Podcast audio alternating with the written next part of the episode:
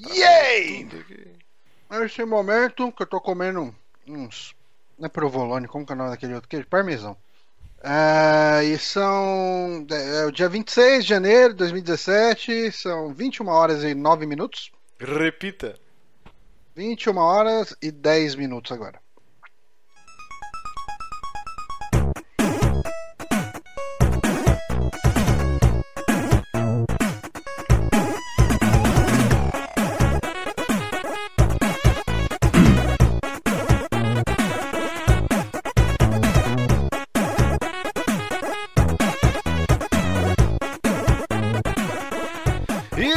Começando mais um saque aqui nos Peramibos, episódio número 95. Eu sou o Márcio Barros, aqui do meu lado, ele que é um dos filhos do Copa, o Ludwig von Copa, meu querido Johnny Santos. Olá, e estamos também com ele, o Guilherme Obonati, com seus lindos Olá. olhos castanhos. Olá, estamos longe hoje, eu tô sentindo frio. Estamos Distância. longe, estamos longe, mas, né, é aquele negócio, enquanto não bater a meta, aí vai, ter, vai ser assim. Queremos voltar ao calor humano, de gravar junto, de brigar, de ficar prestando atenção em outras coisas enquanto o Bonatti tá fazendo seu- as suas indicações. Ah, Isso daí acontece dependendo de onde a gente estiver, Márcio. A Jéssica, a Jéssica hoje ela falou assim: Ué, cadê os meninos? Eu falei: Que menina? Ué, o Johnny Bonatti? Foi que estão na casa deles. Ué, mas não vão vir? Falei, não, minha filha, não é toda semana. Só quando bater a meta. E exclusive, vamos ver aqui como que está a situação. Vamos Nosso queridíssimo apoia.se barra superamigos. Vamos ver aqui como está. Vamos ver aqui, ó. Opa. Vamos lá. Pra- Pra quem não sabe, nós temos a nossa plataforma de caridade, que as pessoas ajudam a manter o site. E nós temos nossas metas lá para ter as, as atrações. E aqui, ó, vamos lá, a gente está com 91 pessoas, 598 reais por mês. E para bater a meta, cadê? A meta do saque presencial, 840 reais. Tá quase. Então, Porque a gente ainda tem que somar 180 reais do. Então do vamos, vamos Pay. fazer as contas aí, Johnny. Cadê? Quanto que você falou aí do Apoia-se? Eu apertei a calculadora aqui, mas não apareceu aqui no meu micro. 598 reais, mais 100 e Tá alguns faltando quebrados. pouco, ó. Tá 778 aqui. Olha só, muito bom. É Outra coisa aqui, 840? ó. É 840. Tá 840. Falta 62 reais. 62 reais, hein? Batendo, a gente volta a gravar presencial aqui na minha casa. Calor Ó. humano. E rapidinho, eu quis, é, além de fazer o merchan aqui, o jabá nosso, eu queria mostrar aqui pra galera, porque o pessoal tava mandando e-mail pra gente. Ah, eu sou, eu sou patrão, como que eu entro no grupo do Telegram? Quando você abre aqui o nosso Apoia-se, tem aqui, ó, perfil e mural. Eu tô mexendo o mouse, mas eu desativei pra aparecer o mouse no XSplit. Eu sou burro pra caralho. Mas tem aqui em cima, ó, perfil mural. Quando você clica nesse mural. Ai, não, peraí. Opa. Ah, não tô logado. Beleza, ah, ó. garoto. Eu não tô logado, aparece assim, ó, conteúdo apenas para apoiadores. Se você logar e, ser, e se você é um apoiador, vai aparecer os links aqui para você clicar e já poder entrar no nosso grupo do Telegram. Só que o seguinte, eu fiz os testes, se você fizer pela sua pelo seu computador, ele vai dar erro. Você tem que entrar com o seu celular aqui no site do Apoia-se. E aí, Eita, quando você nós. clicar no link, ele, você tendo o Telegram instalado, ele já funciona. Então é isso, eu queria Hum. já fazer este pequeno tutorial. Uhum. Mas é isso, né? Sempre lembrando, É isso. Johnny, todo dia. Lembrando. Sabe que tem todo Uma dia? merda. Uma merda. Todo dia tem uma merda. Hoje, dia 26 de janeiro, dia que saiu Resident Evil 7 no Japão, porque nós ocidentais merecemos jogar antes. Sim, merecemos. Merecemos. Sim. Hoje aqui eu tava pesquisando, hoje é o dia da Austrália. Olha só, será que tem o dia do Brasil? Deve ter. Em algum momento deve ter um dia do Brasil. Mas hoje é o dia da Austrália, mas hoje também é o dia, sabe do quê? Da cidade de Santos. Cidade Aí de Santos. sim. Grande cidade de Santos, cenário de um jogo do- da série Shadowrun. Se tem, tem, tem uma fase de, de Santos. No Porto de Santos ainda, ó. Aí eu, eu fui pesquisar aqui, ó, e a cidade de Santos não é pouca bosta não, hein, ó. Ela, em 2010, ela foi considerada a, a 17ª cidade mais rica do país. E com. E, e tá subindo, tá subindo. Aqui, ó. Cidade excede do É. poder executivo. blá, blá. Eu tinha lido. Peraí, 17 é um número realmente bom? Ou vamos só ver. não é tão merda assim? O Brasil são quantos estados? Eu fugi da escola faz tempo. É 20, são 26? Ah, São 26 estados, não são? Que é o tanto de estrelinha que Ué? tem. Quê? eu não sei. Quanto? Quanto, quanto você falou aí? 26. Ah, tá. Eu entendi 96 e falei, caralho, mano, o cara tá maluco.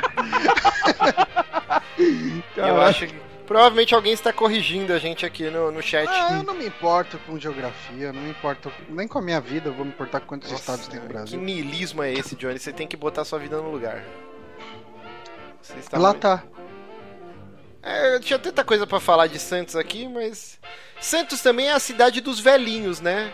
O cara, quando ele se aposenta, o que, que ele faz? Cansei de São Paulo, vou morar na praia. E aí o cara vai e pega câncer de pele, porque ele Mas ele vai morar no, em Santos? ficou a mesmo? vida inteira dentro do Ah, escritório e vai, vai andar Mas acho sem que ele vai pra praia na mais praia. próxima. Hum. Não, a, Mas- a maioria dos velhinhos aposentados vão tudo morar na Baixada. No- nos Estados Unidos eles vão pra onde mesmo? Tem. Tem o lugar dos velhos lá. O lugar dos Que até velhos os pais lá. do Seinfeld. É, que até os pais do Seinfeld era o sonho deles irem pra lá. O Johnny deve manjar, não é possível. Não, Orlando? É Orlando? Não, É, não. Orlando não, é é brasileiros. Flórida.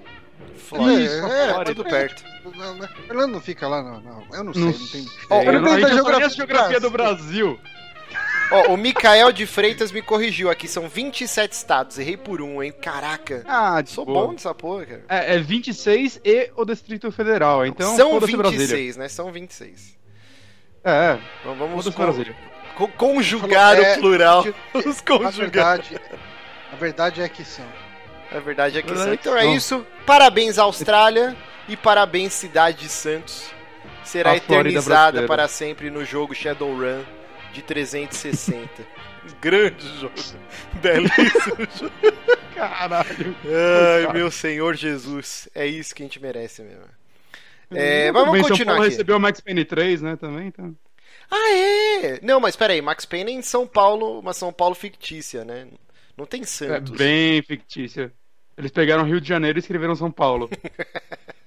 Tipo isso. Lembrando que você pode acompanhar esse programa ao vivo todas as quintas às 9 horas. A gente Nove. tá mais cedo agora, 9 horas, lá no youtube.com.br superamigos ou em formato MP3 toda segunda-feira no nosso site superamigos.com.br ou lá no soundcloud.com.br superamigos. Uma dica aqui, ó. Se você tá inscrito lá no SoundCloud, na verdade não precisa nem se inscrever, mas se você tem lá o SoundCloud, eu lanço o programa sempre antes, hein? Às vezes às sexta de noite, de sábado. Então se você tá lá, você já consegue baixar antes. Inclusive nos seus feeds já estará disponível.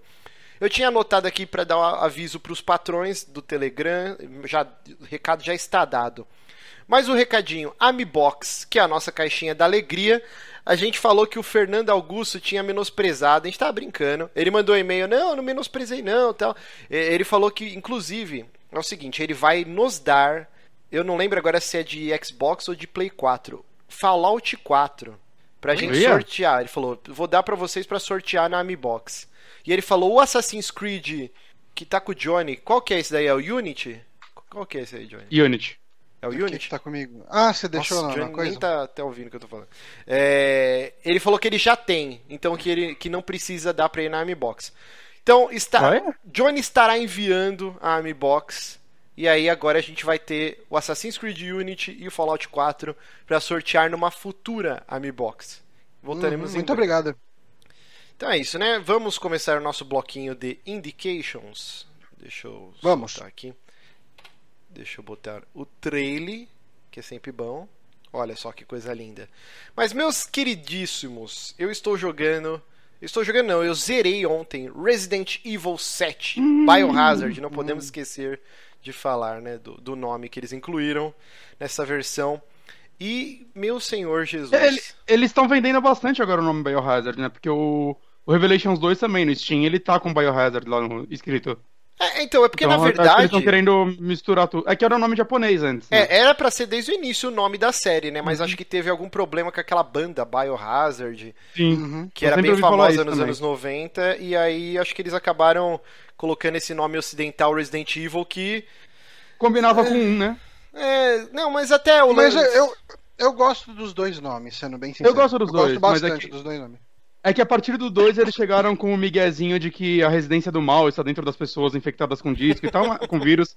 Mas, né, vocês sabem que é por causa do 1, um, né, gente? Vamos lá. Sim, sim, sim. é. Mas, eu, mas eu acho. Eu, eu acho que funciona, sabe? Que Ah, mesmo funciona. no primeiro, é, você tem o vírus, né? Que ele tá ali. Ah, não, sim, mas é, mas é tipo, é um miguezinho que eles deram depois pra continuar o nome, né? Sim, sim. Eu, eu- eu duvido que eles pensaram isso na hora. É, não ó, o pessoal aqui tá no chat sem spoiler, sem, não vai ter spoiler, pode, podem ficar tranquilos. É, mas Uhum. o seguinte, cara, eu amei o jogo. Eu já tinha gostado bastante da demo, apesar de ter ficado um Hum. pouco de saco cheio, porque lança a demo, aí depois eu. Ah, agora tem mais um pouquinho. Aí eu e o Bonatti fizemos stream empolgadão, não tinha mais porra nenhuma. Aí depois, agora tem a Midnight Hour demo. Aí tinha acrescentado algumas coisinhas tal. Mas eu gostei É, a última demo. demo até que, que deu uma, uma boa. Tipo, colocaram um inimigo, Sim, dois sim, finais a mais, né? É, tinha Mas- três finais, três finais. É. Mas, cara, eu agora, tendo terminado o jogo, eu me arrependi de ter jogado a demo. Porque eu acho que a experiência seria. Eu já achei a experiência 10 de 10, assim, um maravilhoso jogo. Mas eu acho que se eu não tivesse jogado as demos e não tivesse visto nenhum vídeo. Cara, esse jogo seria fácil, fácil, tipo, top 20 da vida, assim, sabe? Que, tipo, Caraca. minha cabeça. Mas aí, já, co- como eu entrei já sabendo o que esperar do jogo, eu gostei bastante, mas eu, eu queria ter me mantido virgem da experiência. Mas vamos lá, o que, que é o Mas isso é bom pra qualquer jogo, né? Se conseguir Sim, sim. fazer isso. Mas é meio difícil, ainda É mais. Resident Evil que tava tão desacreditado. E ainda mais a gente vai tendo site e tal, e ter- tendo que discutir Uhum. notícias, não tem como se blindar. Mas assim, Exato. o que, que é o Resident Evil? É a primeira incursão em primeira pessoa da franquia principal numerada. É, Uhum. Ele tem diversas coisas que depois que você joga ficam latentes, assim. Ele é o primeiro jogo da história da franquia a ter um, um escritor é, ocidental. Na verdade, é um narrative designer, né? Um designer de narrativa, sei lá. Mas assim, é o mesmo cara que. tra- Eu esqueci o nome dele agora, mas é o mesmo cara que trabalhou em Spec Ops The Line e também no jogo Eu Fear. não sabia disso. Isso já Isso eu dá uma mudança na franquia, né? Trazer Uhum. esse peso mais ocidental, né? De uma série que é bem já paixão, assim, né? Gua- Guardadas suas devidas proporções.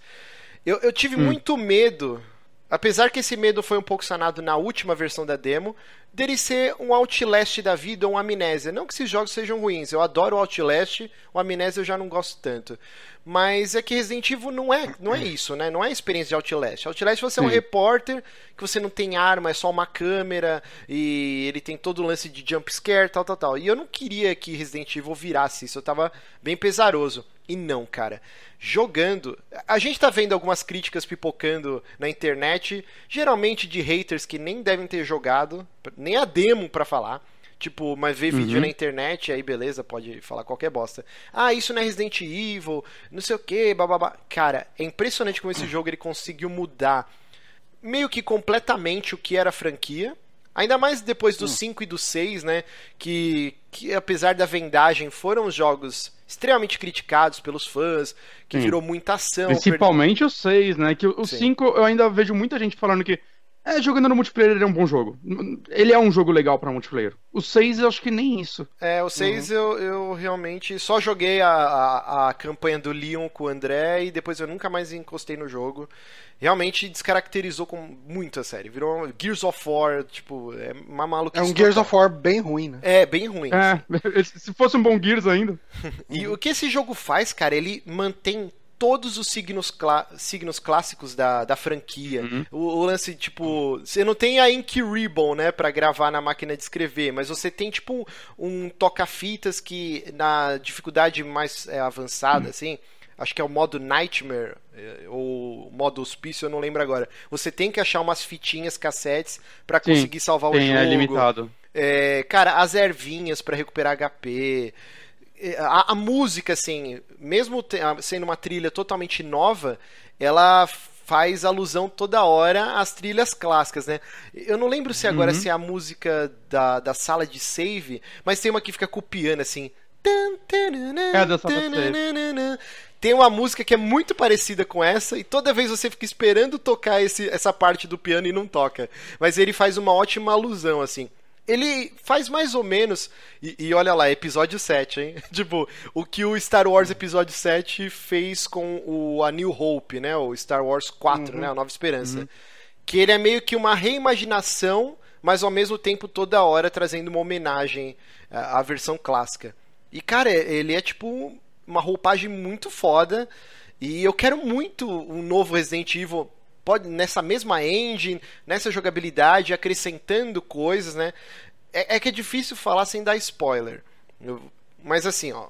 A história do jogo. Por favor, eu tô bem no começo ainda. Sim, sim. A história do jogo é o seguinte: você tinha uma esposa que ela desapareceu faz três anos. Ela, você não sabe o que aconteceu com ela, a polícia nunca encontrou o corpo, você não sabe se ela tá viva, se tá morta.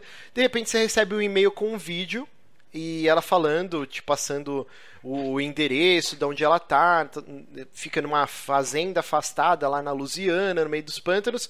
Só que você tá assistindo o vídeo e ela fala assim: aconteça o que acontecer, não venha me pegar. Tipo, caraca, uhum. quando eu comecei o jogo, eu falei. Caralho, que bosta, velho. Tipo, quem que manda um vídeo, tipo assim, ó, oh, tô aqui, tô viva, mas não vem me pegar. Tô viva, mas não vem. Tipo, é, claro que o cara vai tá ir, né? abandonando o cara. Só que isso depois tem uma explicação. E isso eu achei bem legal. E, e, o nível de cuidado desse jogo, com, com essas partes da trama, ou com a riqueza de detalhes no cenário, cara, é, é, algo assim maluco. Ele pega muita influência de Gone Home, por exemplo, de você.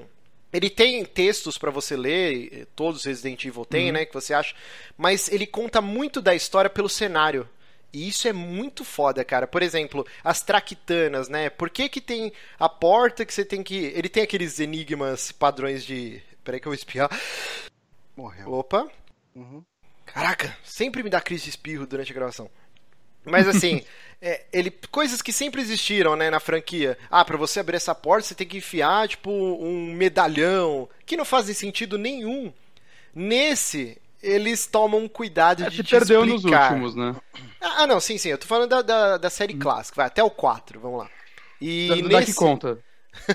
nesse eles tomam cuidado para te explicar pelo cenário por quê, e aí você compra ou não, né? Se você quiser, uhum. por que que existe esses circuitos na casa. É... e é legal, cara, eu achei super interessante. É, é que, bom, não sei se é um spoiler. A família, né? Que, que é a família Baker não falei muito sobre ela. Eu ainda não sei. É spoiler. Tá, bom. Qualquer vídeo que você viu, ou até a imagem da capa do jogo, né? Não da capa, mas quando você hum. abre o Steam, a imagem, divulgação do jogo, é o seu personagem é, correntado numa mesa de jantar com uma família ah, pitoresca. Sim, e eles são um os antagonistas do jogo, né? E hum. o que é muito foda é que cada um tem a sua personalidade, a dublagem é ótima, cara. E a legenda tá super legal muito em português. Boa. E o que é interessante, assim, eles poderiam ter lotado o jogo de zumbis, vai, como que é o padrão. Mas essa escolha de menos é mais, que eu achei bacana. Porque cada membro da família, você. Cara, eu tô pisando em ovos aqui para não dar spoiler. É, é difícil falar assim. Mas assim, em vez de ter diversos inimigos no jogo, você tem poucos antagonistas, mas cada um uhum. com a sua própria personalidade que isso é pior do que você semear, é, encher de inimigos, entendeu? Porque você teme esses, esses caras. Porque se, eles são loucos, você não sabe do que eles são capazes e ao mesmo você... tempo ele tem um background de história. Por exemplo, no Resident Evil 1, para mim foi uma coisa que marcou muito assim, né? Mas tinha um dos uma da, dos quartos na mansão Spencer, tinha um diário de um cientista que ele vai contando tipo quando começou o surto, aí ele fala uhum. do cachorro, não sei o que, ele fala que ele começa a sentir uma coceira na pele, e aí depois ele começa a escrever uhum. tudo rudimentar, que ele tá se zumbificando. E aí quando você termina de ler aquilo, abre o guarda-roupa e o zumbi vem pra cima de você. Vocês lembram dessa parte? Lembro, lembro. E cara, esse zumbi me, mar me marcou muito, porque eu falei, caralho, eu conheci o que era esse cara antes dele virar um, o um monstro, né? E só uhum. acontece isso uma vez no jogo. Depois os outros uhum. apareceu, você mete bala. Imagina que nesse jogo todos os vilões têm esse background.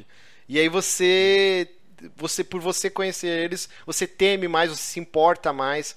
E, e, o lance de gato e rato na casa, de você ter que ficar se escondendo, ao mesmo tempo que depois e... você vai pegando armas e você pode é, confrontar esses inimigos. E você nunca saber quando eles vão aparecer também é meio assustador, que você, você tem um inventário limitado, né? Isso daí remete muito aos antigos, mas eu acho que nesse eles fazem ainda melhor, porque é, você tem seu inventário limitado, então se você quiser, sei lá, levar munição, você vai gastar um espaço dele. Uhum. E como você nunca sabe, existem partes do jogo, pelo que eu joguei e até pelo que eu li um pouco, que não vão aparecer inimigos. Simplesmente, são partes Sim. mais de boa, que você tem seu tempo para explorar a casa e resolver os puzzles. Só que você nunca sabe exatamente quando, quando? isso vai acabar. É uma e... tensão eterna, quando, quando você tá atirando mais do que pode, ou algo do tipo. Só que porque. Se você. Imagina se você sair atirando que nem um maluco nesse jogo, sua munição vai acabar. Sim. Simples assim, ela vai acabar. E aí você vai ter que se virar com a faca ou correr. E é bem difícil. Mas isso é legal. Ao mesmo tempo que o jogo tem armas, né? É... Eu tava vendo uma entrevista lá, eu esqueci o é, Konishima, sei lá, esqueci o nome do diretor do jogo, mas acho que é o mesmo do Revelations, né?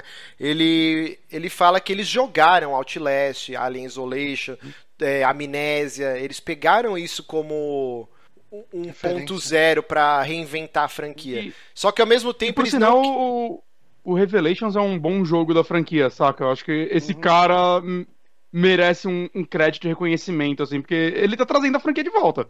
Não tem como negar isso, saca? Ele fez. Eu não sei se ele fez o Revelations 2 também, mas ele fez o 1, que eu acho realmente um jogo bem, bem legal. O melhor da série naquele momento, saca? Perto de tudo que tava saindo após o 4. E agora o 7, saca? Ele, ele tá ele, ele, é um cara que tá entendendo Resident Evil. Sim, entendendo o que os fãs querem. É, é ele, tá ele fala, né, que, que rolou uma. Não uma treta, mas deu um rompante dentro da equipe de Resident Evil dentro da Capcom que eles falaram, meu, a gente descaracterizou a franquia, a gente precisa mudar isso para voltar a ser uma, gran, uma grande franquia dentro dos videogames e eles tiveram esse tempo, né, para pensar, para repensar, né, como que seria um novo jogo. E ele está em produção desde fevereiro de 2014, é, o Resident Evil 7. E, mas assim, o que eu tava falando é que eles, eles deram o exemplo desses jogos, mas falaram assim, cara, a gente não pode fazer o Resident Evil sem armas. Por mais que. Alien Isolation ainda tem, tem bastante armamento até. Mas o, o Outlast uhum. ou Amnésia, né? Não, você não tem arma nenhuma. E, e aí uma preocupação era introduzir combate nesses jogos. Só que ao mesmo tempo que, cara, você pega uma, eu não vou falar os armamentos também, que nem eu falei, eu tô pisando em ovos para evitar spoilers aqui, porque eu acho que a experiência uhum. tem que ser muito, tipo, crua pra, pra ser foda. É, mas nenhum momento do jogo você se sente overpower, cara. Você pode estar tá com uhum. uma puta arma na sua mão, cheia de munição. Quando aparece monstro para você lutar, cara, você se caga. E, e, uma coisa que é impressionante do jogo é que logo no começo eu não consegui acertar nenhum headshot. Cara, é, porque dá um desespero tão grande que na hora cara, você quase tremer, você não consegue acertar headshot. E aí meio que aquele efeito hum. Dark Souls quando eu já tava, sei lá, com umas 5, 6 horas de jogo, aí quando aparecia um combate, assim, eu, eu já tava mais tranquilo, eu conseguia mirar, ser mais eu... frio, assim. E, e essa eu evolução muito... do personagem, né? Você como personagem como uhum. jogador. E, eu não gosto muito desse argumento que alguns jogos usam, mas que eu acho que nesse jogo em particular é válido, que é a jogabilidade ser meio ruim de propósito, saca? Isso tem muito jogo que usa isso como desculpa. Mas eu acho que nesse jogo isso se encaixa com perfeição, saca? Você não é um militar, o seu personagem não é um policial, não é porra nenhuma, ele só tá lá. Atirar é difícil pra caramba. Quando você dá um tiro, a mira abre, como a maioria dos jogos, uhum. e demora muito para fechar. Então cria uma dificuldade. Você é lento, você é mais lento que os inimigos. É, Sim, o personagem é um lento, da cara, dá desespero, dá desespero. Eu, eu tô jogando no controle, ele até faz um negócio legal, ainda mais para refletir nos Resident Evil antigos, e aí, se você coloca pra baixo e bolinha, ele dá aquele 180 graus. Sim, sim. Tá ligado? Ah, que nem acontecia no Resident Evil depois do 3 e depois no remake e uhum. tudo mais. Por quê? Porque, cara, se você tem que virar e tudo mais, ele vira devagar. Parece que ele fica mais nervoso com o inimigo, ou sou eu que fico mais nervoso e tenho essa impressão. Então. Você tem que usar os elementos da jogabilidade para conseguir abrir espaço e. Ele não se comporta nunca como um shooter. Nunca. Você nunca vai ser mais poderoso que seus inimigos. Ah, ah sim, sim. Eu, eu... eu acho que ele faz isso muito bem. Eu, bom, eu vou evitar falar, mas assim, ó. Ah, ao tá, mesmo... mas no final não sei o que muda, mas. Ao mesmo tempo. Tá, pelo menos que... é o clima do jogo. ao mesmo tempo que ele é extremamente fiel à trilogia original até, ele tem algumas coisinhas novas que ele acrescenta que são muito interessantes, cara. O lance das fitas VHS são sensacionais, Sim. cara, porque ele dá um, um break para você respirar daquele momento de tensão que o jogo inteiro é, é bem uhum. tenso. Então, quando você acha uma fita cassete, você dá até um, um alívio, assim. Só que aí, quando você vai assistir a fita e você joga né, o conte eh, no conteúdo dessas fitas, aí você já fica tenso de novo. Mas, ao mesmo tempo, como você sabe que é algo que já aconteceu, é, é, engraçado esse efeito, né? Porque é um jogo, tudo é um jogo, né? O uhum. Ethan, que é o personagem principal, ou o personagem que você jogar na VHS. Mas você se sente mais leve, porque ah, esse cara da VHS que se foda, pode morrer, que, que eu não vou não vou estar tá tão tenso igual com o Ethan. Isso é muito legal, cara. É bem acertado. É, assim, cara, tem tanta coisa que dá pra falar desse jogo. Eu, eu, eu amei. Mas e os inimigos genéricos que eles vieram colocar, que são as as gosmas lá. O que então, você achou dela? eu não sei se a gente pode falar disso. É, ela tá na demo 3 e já saiu em muito vídeo. A galera sabe que ela existe. Ah, tá. É os Molded, né? Que, que é, é. são os monstros que você luta além da família Baker. Cara, uhum. a princípio eu falei, porra, poderia ser zumbi em vez de ser esse bicho. Mas ao mesmo tempo eu falei, pô, tá saturado de zumbi, né? É legal que é, eles inventem é Resident Evil... Mas, mas, eu não sei, eu não gostei muito do design dele. Resident Evil começou a partir do 5, talvez, esse fetiche por melecas, saca? Antes você explodia a cabeça do bicho e virava um. saia uma meleca gigante da cabeça dele que virava outro inimigo, que eu sempre achei meio bobo, até meio zoado. Mas aí agora, sei lá, o inimigo dele lembra muito do Revelations, né? Aquelas gosmas sim, que você sim. já lutava nele no barco e tal. Mas eu não sei, cara, eu. É, eu tô com medo de falar. É que eu imagino que sem eles também o jogo ia ficar muito vazio. Ou... Sim, sim. É, é legal variar inimigo, mas não, eu não sei o quanto eu gostei deles ainda. É, não, eu, eu gostei. Eles, são, eles não são fáceis de matar. É, que nem eu falei, hum. cara, você pode estar tá cheio de arma. Quando, e, e, assim, o jogo ele intercala bastante momentos de calmaria e aí momentos de tensão com combate. Uhum. Todas as vezes, cara, até o final do jogo, quando teve combate, eu fiquei muito tenso. E mesmo eu acertando mais headshots e tal, eu ainda. Cara, era, era muito era uma tensão, assim, era um risco muito grande de você morrer e dar game over. Mas assim, pelo menos o jogo é bem amigável nos checkpoints. Você nunca sente que, puta que pariu, perdi uma porrada de coisa que eu tinha feito. Ele sempre tá dando um autosave, pelo menos no easy e no normal. Aí eu vi que parece no, nas outras dificuldades o autosave é bem mais espaçado, assim. Se você morrer, você tem que refazer um puta trecho do jogo. Hum, Mas assim, só para encerrar então, que a gente já tinha combinado que seria 15 uhum. minutos e eu tô quase estourando aqui. É, seguindo o padrão Resident Evil, quando você termina, ele te induz a fazer o replay diversas vezes do jogo, em outras dificuldades, tem, por exemplo, achievements que se você zerar em menos de 4 horas, é, você ganha uhum. uma bota que ele corre mais, você ganha um óculos que, assim, no ah, jogo, legal, você acha tipo uns comprimidos que ele aguçam os seus sentidos e ele dura, sei lá, durante um full. minuto mais ou menos. E ele mostra é, onde que os itens estão escondidos no cenário. E, cara, é difícil você achar olho nu, cara, porque tem, tipo, os coletáveis que são tipo uns bubble heads que você tem que bater uhum. e estourar ele. Tem uma série de coisas, as próprias uhum. ervinhas, munição. Tem muita coisa escondida no cenário. E aí você tem que achar esses comprimidos que eles te mostram. Depois que você zera, acho que pela segunda vez, ou se você conseguir todos os documentos, você ganha um óculos tipo do Wesker que fica o tempo inteiro mostrando todos os itens para você, assim. E aí ah, você pode desativar. Eu... Ele tem muita coisa, cara, de, de, de te uhum. induzir a fazer o replay que é bem divertido, assim. É, quando você termina o jogo, você já habilita uma DLC de graça que chama uhum. Nora Hero e já se sabe quem vai ser o protagonista, mas não posso falar. E uhum. aí vão ter mais duas, duas DLCs, se eu não me engano, pagas, que vão ser em fitas VHS, mostrando, acho que é o ponto de vista de outros sobreviventes. E, cara, eu. A princípio eu tava, ah, que caçanica do caralho, essa Capcom. Mas eu acho que eu vou comprar todas as DLC, cara, porque eu gostei muito da experiência desse jogo. Ele ainda não é o Resident Evil perfeito, assim, por exemplo, no vídeo que o André fez jogabilidade, ele fala, né, que o Resident Evil 1 mesmo pegando elementos que já existiam no Alone in the Dark, ele meio que reinventou o gênero, né? Dos, do, do terror, de survival horror. Aí o uhum. Resident Evil 4, ele pegou tipo mecânicas de Splinter Cell, de Siphon Filter, mas o 4 é o jogo que revolucionou também o gênero em terceira pessoa. Dead Space, Vanquish, um milhão de jogos são baseados no que Resident Evil 4 fez. Esse, uhum. ele talvez não tenha o impacto para reinventar um gênero, né?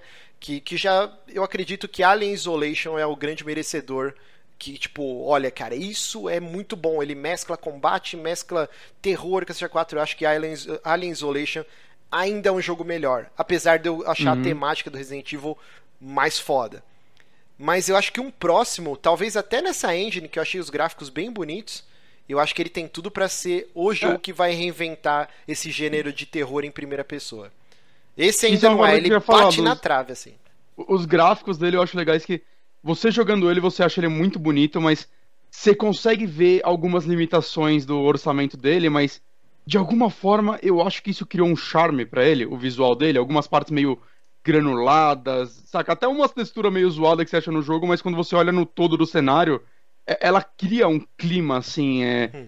que nada é bonitinho. Então, eu, eu não sei, eu, eu fico muito o visual desse jogo me agrada muito de alguma forma. Acho que você voltar do lado de PT, PT ainda é um jogo mais bonito. Saca? Mas PT era só uma casa é um mega contida, é um corredor. Sim, sim. Sim, então não dá nem pra, pra comparar. É, é claro, a comparação é inevitável, mas eu acho é injusto comparar, assim. E esse jogo ele tá lindo, cara. Eu achei bem bonito. Então, eu, eu, também, então, eu acho ele lindo, mas ao mesmo tempo você consegue achar onde, onde foram as limitações de orçamento dele, mas eu vejo isso com bons olhos, assim. Eu, eu acho também, que eles souberam, é. fizeram boas escolhas e até as partes que eles se limitaram, eu acho que eles souberam fazer de uma forma artística muito boa. E, e só então, pra encerrar. olha o jogo como um todo, eu acho ele muito lindo. Duas coisas, só pra encerrar de vez aqui. Cara, esse é uhum. é o jogo de Evil Dead que os fãs sempre sonharam e a gente nunca vai ter. Até frases do Evil Dead eles falam uhum. durante o jogo. É, o carro do Ethan é muito parecido com o carro do Ash. É, tem serra uhum. elétrica. A, a mulher do Ethan chama Mia, que é o nome da protagonista do remake de Evil Dead. Cara, tem umas Sim. N citações, assim. Isso é muito foda, cara, pra quem é fã. E o lance, lembra quando a gente gravou o programa do Inside, que a gente falou que o engenheiro de som lá do jogo, ele gravou toda a trilha sonora passando por dentro de um crânio humano, e aí o som Sim. depois passou para o computador para captar, e aí ficou aquele uhum. negócio que parece que está dentro de uma camada, sei lá, uma estufa, sei lá. Nesse eles fizeram algo genial quanto é, as as criaturas desse jogo, todo o gore dele foi modelado em peças de carne reais. tipo, Caraca, os artistas do jogo legal. pegaram tipo, uma peça de carne e osso e começaram a modelar os, os monstros e depois isso era escaneado e passado ah, pro computador, cara. Eu achei genial isso daí, tipo, muito foda, cara. Eu, eu queria só fazer uma pergunta, então, hum. pra fechar. É, esse jogo te fez. Vocês lembram que falaram que iam fazer um remake de Resident Evil 2 há muito tempo? We do Cara, eu tava pensando nisso. O tipo, que você, você acha que ele vai fazer? Você acha que eles vão seguir essa, essa o que eles fizeram nesse e fazer um Resident Evil 2 em primeira pessoa, sei lá. Ou que ah, talvez eles vão funciona? tentar seguir o caminho mais.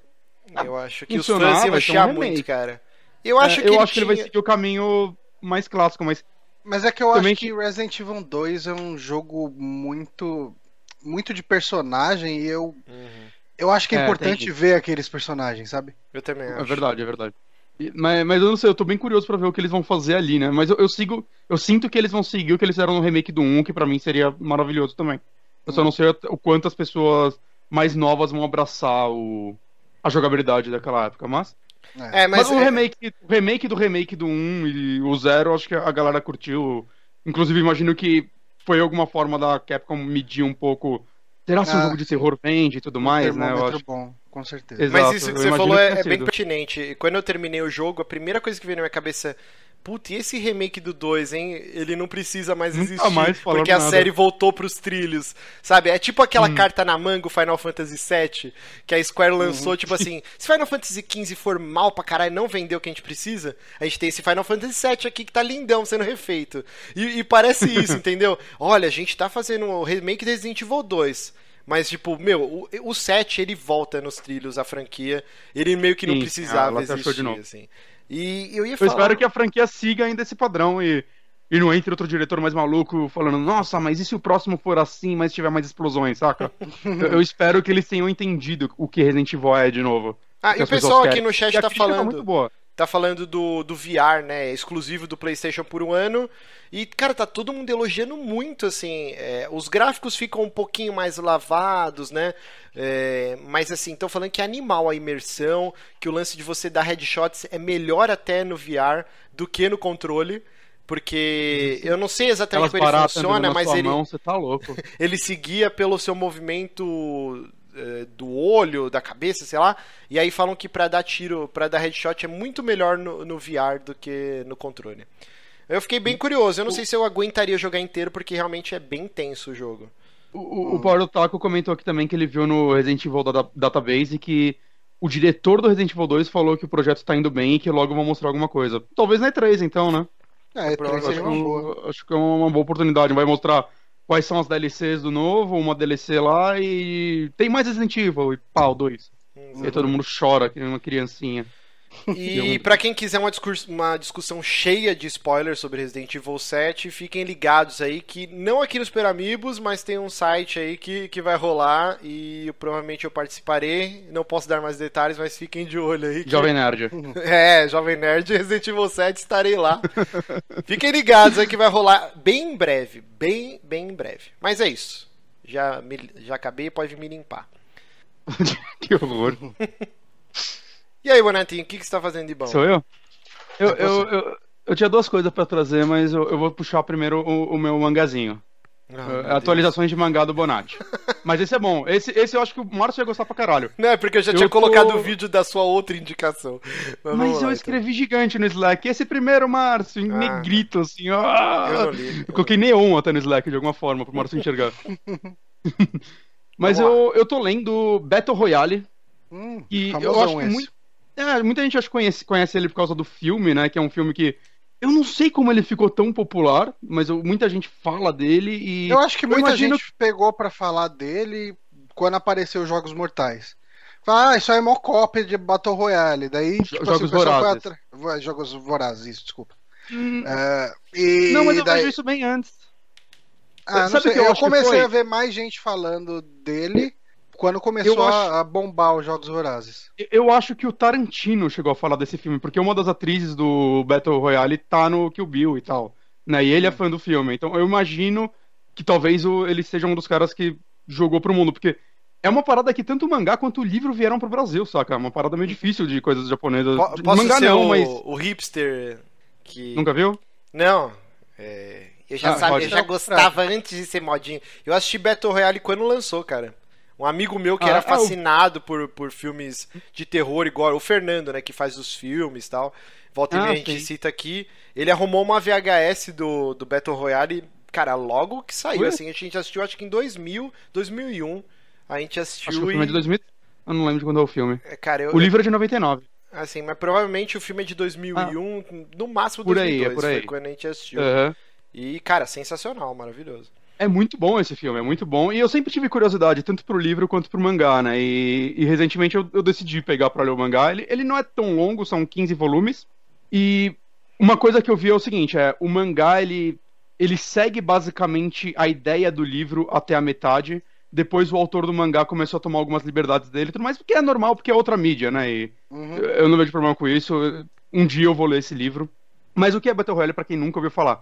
É, basicamente é um, um Japão num ano X, nem lembro se é especificado na história. Eu acho que É.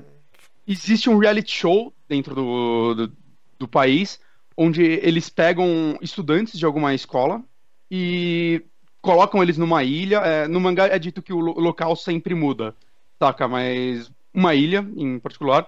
E eles basicamente eles acordam cada um com uma coleira que e alguma arma, é tipo uma bolsa com uma arma. Eles vão ter que, tipo, eles vão explicar pra eles as regras do jogo. Do jogo basicamente eles têm três dias pra se matar e só pode sobrar um. Se não sobrar só um, a coleira de todo mundo explode e todo mundo morre. E é basicamente isso. Eu acho que é. E o interessante de Battle Royale é o que é? É uma premissa extremamente simples, que daria tudo pra ser uma história apenas gore, mas eu acho que tanto o filme que eu tenho que rever quanto agora no mangá, eles se seguram muito pelos personagens. E como ele consegue transformar essa história, fazer um mix quase de terror, porque você fica horrorizado com coisas que acontecem lá, com um drama, né, cara? Daquelas pessoas que estudam juntos, são amigos, muitos deles, e tem que se ver nessa situação. ó. tipo, n- não tem como eles simplesmente fazerem um motim contra isso, porque não vou participar. Tá bom, vai todo mundo morrer. Simples.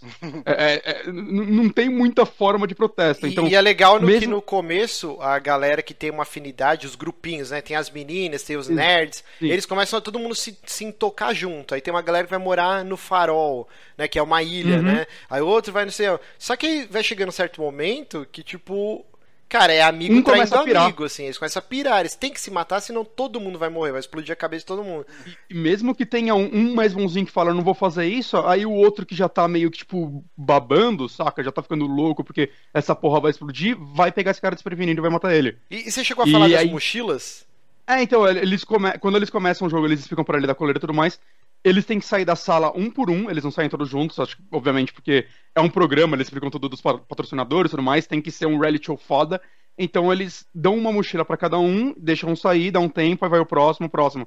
E dentro dessa mochila tem alguns algumas coisas para ele sobreviver mesmo, comida, kit para socorro, essas coisas, e uma arma, uma arma para cada um. E é muito foda como você vê que um cara começa com uma shotgun, enquanto um outro tira um garfo. Sim, uma frigideira, é uma frigideira. É, é, e, e, você vai vendo, acompanhando o terror dessas pessoas, e o drama mesmo, né, como o Marcos falou. E agora o mangá, né, que eu tô lendo ele, eu tô achando ele muito melhor que o filme. Assim, ele tá no top mangás que eu já li, assim, eu tô na metade dele, eles são 112 capítulos, acho que dá no total, eu tô nos 58. É, uma coisa que ele faz que eu tô gostando muito é puxar uns flashbacks de Lost, tá ligado? E mostrar as pessoas fora desse jogo. Então você vai criando uma relação muito forte com esses estudantes. Né? Você realmente começa a gostar deles, eles são personagens melhores trabalhados e tudo mais, e não só aqueles protagonistas que são mostrados no filme. É, é muita gente mesmo. E como ele consegue ser terrível ao mesmo tempo visualmente. Você, sei lá, cara, você espera, vai, já tem uma noção de como as pessoas vão morrer e tudo mais. Só que quando acontece, só quando acontece com aquele personagem que você tá amando e você fala, puta, tomara que ele saia dessa, mesmo que você saiba que é, tem um foco nos personagens muito específicos que se alguém se safar, eu não sei qual é o final. É, vão ser eles e não esses outros, ao menos que o final me surpreenda muito. Uhum. É, cara, eu acho que esse mangá tá me prendendo de uma forma que às vezes eu deito pra ler um capítulo e quando eu vou ver eu passo duas horas lendo. Rapidinho, Direto. rapidinho aqui, ó. Duas coisas no chat. O hum. Rafael Nonato tá te corrigindo. Ele falou que não é um reality show, é um programa, é um experimento militar. E o Henrique Tavares falou. No Johnny... filme. No mangá é um reality show. Ah, no mangá é um reality show. Muito tempo. E no filme é, eu não lembro também se é. Se é, é, é, que essa é uma coisa que acontece muito também no mangá. É, no final de vários capítulos, é, tem sempre uma página explicando alguns detalhes sobre o jogo, sobre como é dividido os lugares, também sobre os personagens, saca?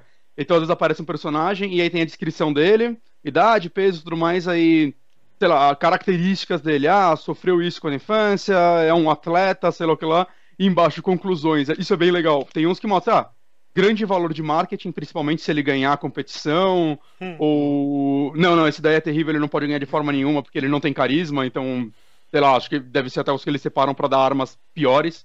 Uhum. É... Agora, em paralelo, uma coisa que eu acho que o filme faz melhor é... Ele é um... Ele é mais pé no chão, saca? O mangá ainda acontece algumas coisas, tipo... Tem o personagem foda das artes marciais. Saca, que não, não chega a ter um Kamehameha lá no meio, mas. saca, mas é quase. É, quase é, como se tivesse. Ele, ele, dá uns pulos lá que você. Opa, pera aí. saca, ainda assim é um personagem muito foda. Né? E tem uns, tem uns personagens mais quebrados. Você pega, tipo. Dentro do, da escola você vê, ah, não, aquele cara é filho do maluco da Yakuza. Então esse cara já vai chegar lá quebrado. Ele já vai botar, tipo, fogo no lugar. Saca? E ao mesmo tempo, tem algumas personagens femininas que eu acho que eu gosto muito delas e ao mesmo tempo não. Uma em particular, né, que é uma das que é tida como uma grande vilã da parada, é uma personagem extremamente sexualizada, extremamente, só que eu acho que ela funciona porque ela usa isso. Saca? Ela é a personagem que vai seduzir o cara que tá apontando a arma para ela para depois na hora que não, não, ela realmente só é uma jovem com medo como qualquer outra, ela enfiar um tiro na nuca dele. Saca? E, e, nisso você vai descobrindo a história deles e tem realmente personagens lá que são, já eram horríveis antes de entrar no jogo, ao mesmo tempo em paralelo, e tem personagens que você vai se apegar muito. Cara, e... o Manga Rocks foi, foi a melhor coisa que aconteceu na sua vida nos últimos seis meses, foi. não foi não? você, e você é um filho da puta, porque esse, tá me deixando com vontade de ler uma caralhada de mangá cara, e, não tenho tempo Royale, pra ficar lendo essa porra, cara. Eu, eu recomendei muito que eu acho que você não vai gostar, Márcio, mas Battle Royale eu acho que é um que você vai gostar, porque ele ah, te sim, deixa eu tenso. já gostei do filme É, você já cacete. gostou do filme, saca? Ele, ele te deixa tenso, ele, ele tá criando personagens legais, vários personagens legais. O começo dele já é muito legal, assim, a forma como ele cria as coisas. Eu, eu não quero dar spoiler desse começo, porque eu acho que ele explica as coisas muito bem e já faz você sentir raiva de algumas pessoas e principalmente do cara, isso daí você já sente raiva no filme, né, que é o cara que explica a coisa pra eles, né, tipo um militarzão lá do jogo e tudo mais. Uhum. Só que o mangá é extremamente mais pesado. É, eu tenho um pouco de medo de ler ele quando eu não tô em casa, porque é, ele tem momentos que ele parece hentai. Caraca. Tipo Berserker ou verdade. pior? Berserk tem Cara, eu bastante.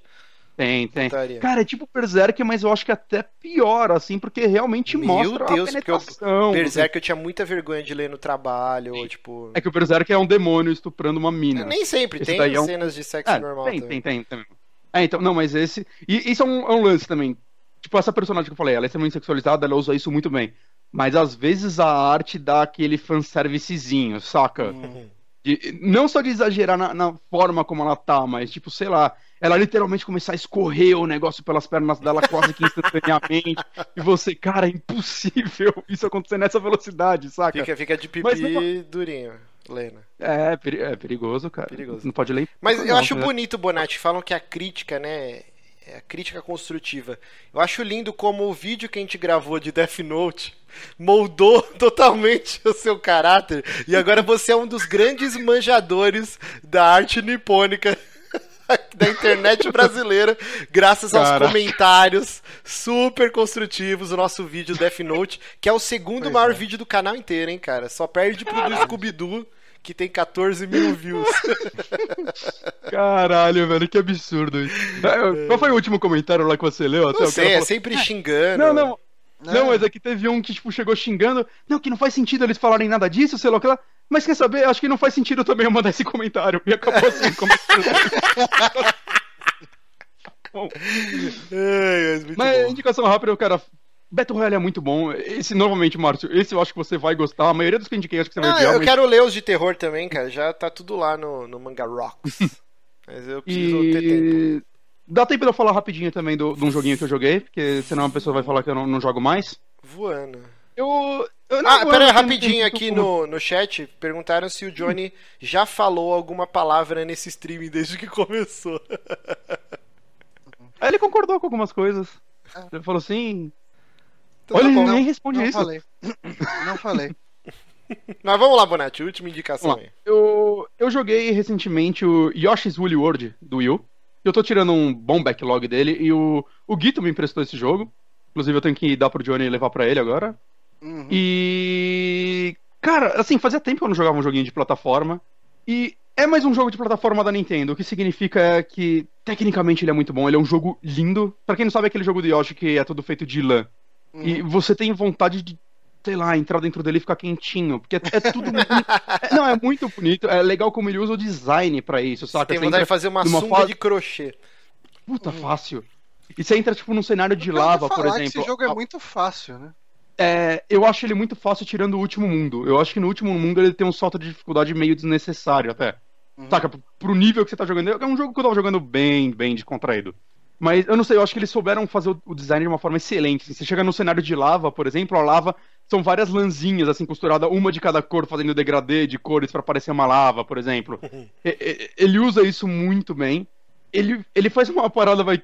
Muito jogo, tipo Titanfall faz muito. Lembra que a gente elogiou muito ele que existem coisas que eles colocam por uma fase, uma hora e tiram. Esse jogo, ele literalmente, assim, ele tem sete mundos, oito mundos, sei lá. Dentro desses mundos, todos eles têm pelo menos, sei lá, três, quatro fases com alguma coisa única, que você só vai usar nessa fase e nunca mais. Às vezes são coisas muito, muito legais. Às vezes são coisas meio chatas. Eu, eu não gostei de todas, mas eu aprecio eles por tentarem criar algo novo dentro do jogo de plataforma o tempo todo, saca? É, Uhum. me manteve interessado no jogo mais tempo. Ele tem muitos colecionáveis, entre eles é, você coleta, todas as fases tem acho que seis negocinhos de lã, de cores, cores diferentes. Se você coleta os seis, você cria um Yoshi novo. É óbvio que você vai fazer o Yoshi vaquinha logo no começo do jogo e jogar o jogo inteiro com ele. O Mumu Yoshi, melhor Yoshi já feito, cara. Mumu Yoshi. Ele chama Mumu Yoshi. É Muito bom, muito, muito, muito bom. Uh, também tem as, umas fases mais especiais, que é ele, tipo, tricota um Yoshi como se ele fosse uma moto, uma coisa assim, um negocinho meio Alex Kidd até. E aí você passa por um cenário rapidinho, coletando coisas transformado, com gameplay completamente diferente. É que isso já tinha é... no primeiro, né? No Super Mario World 2 lá, o Yoshi Island, ele já virava helicóptero, sim, sim, verdade. uma série de coisas.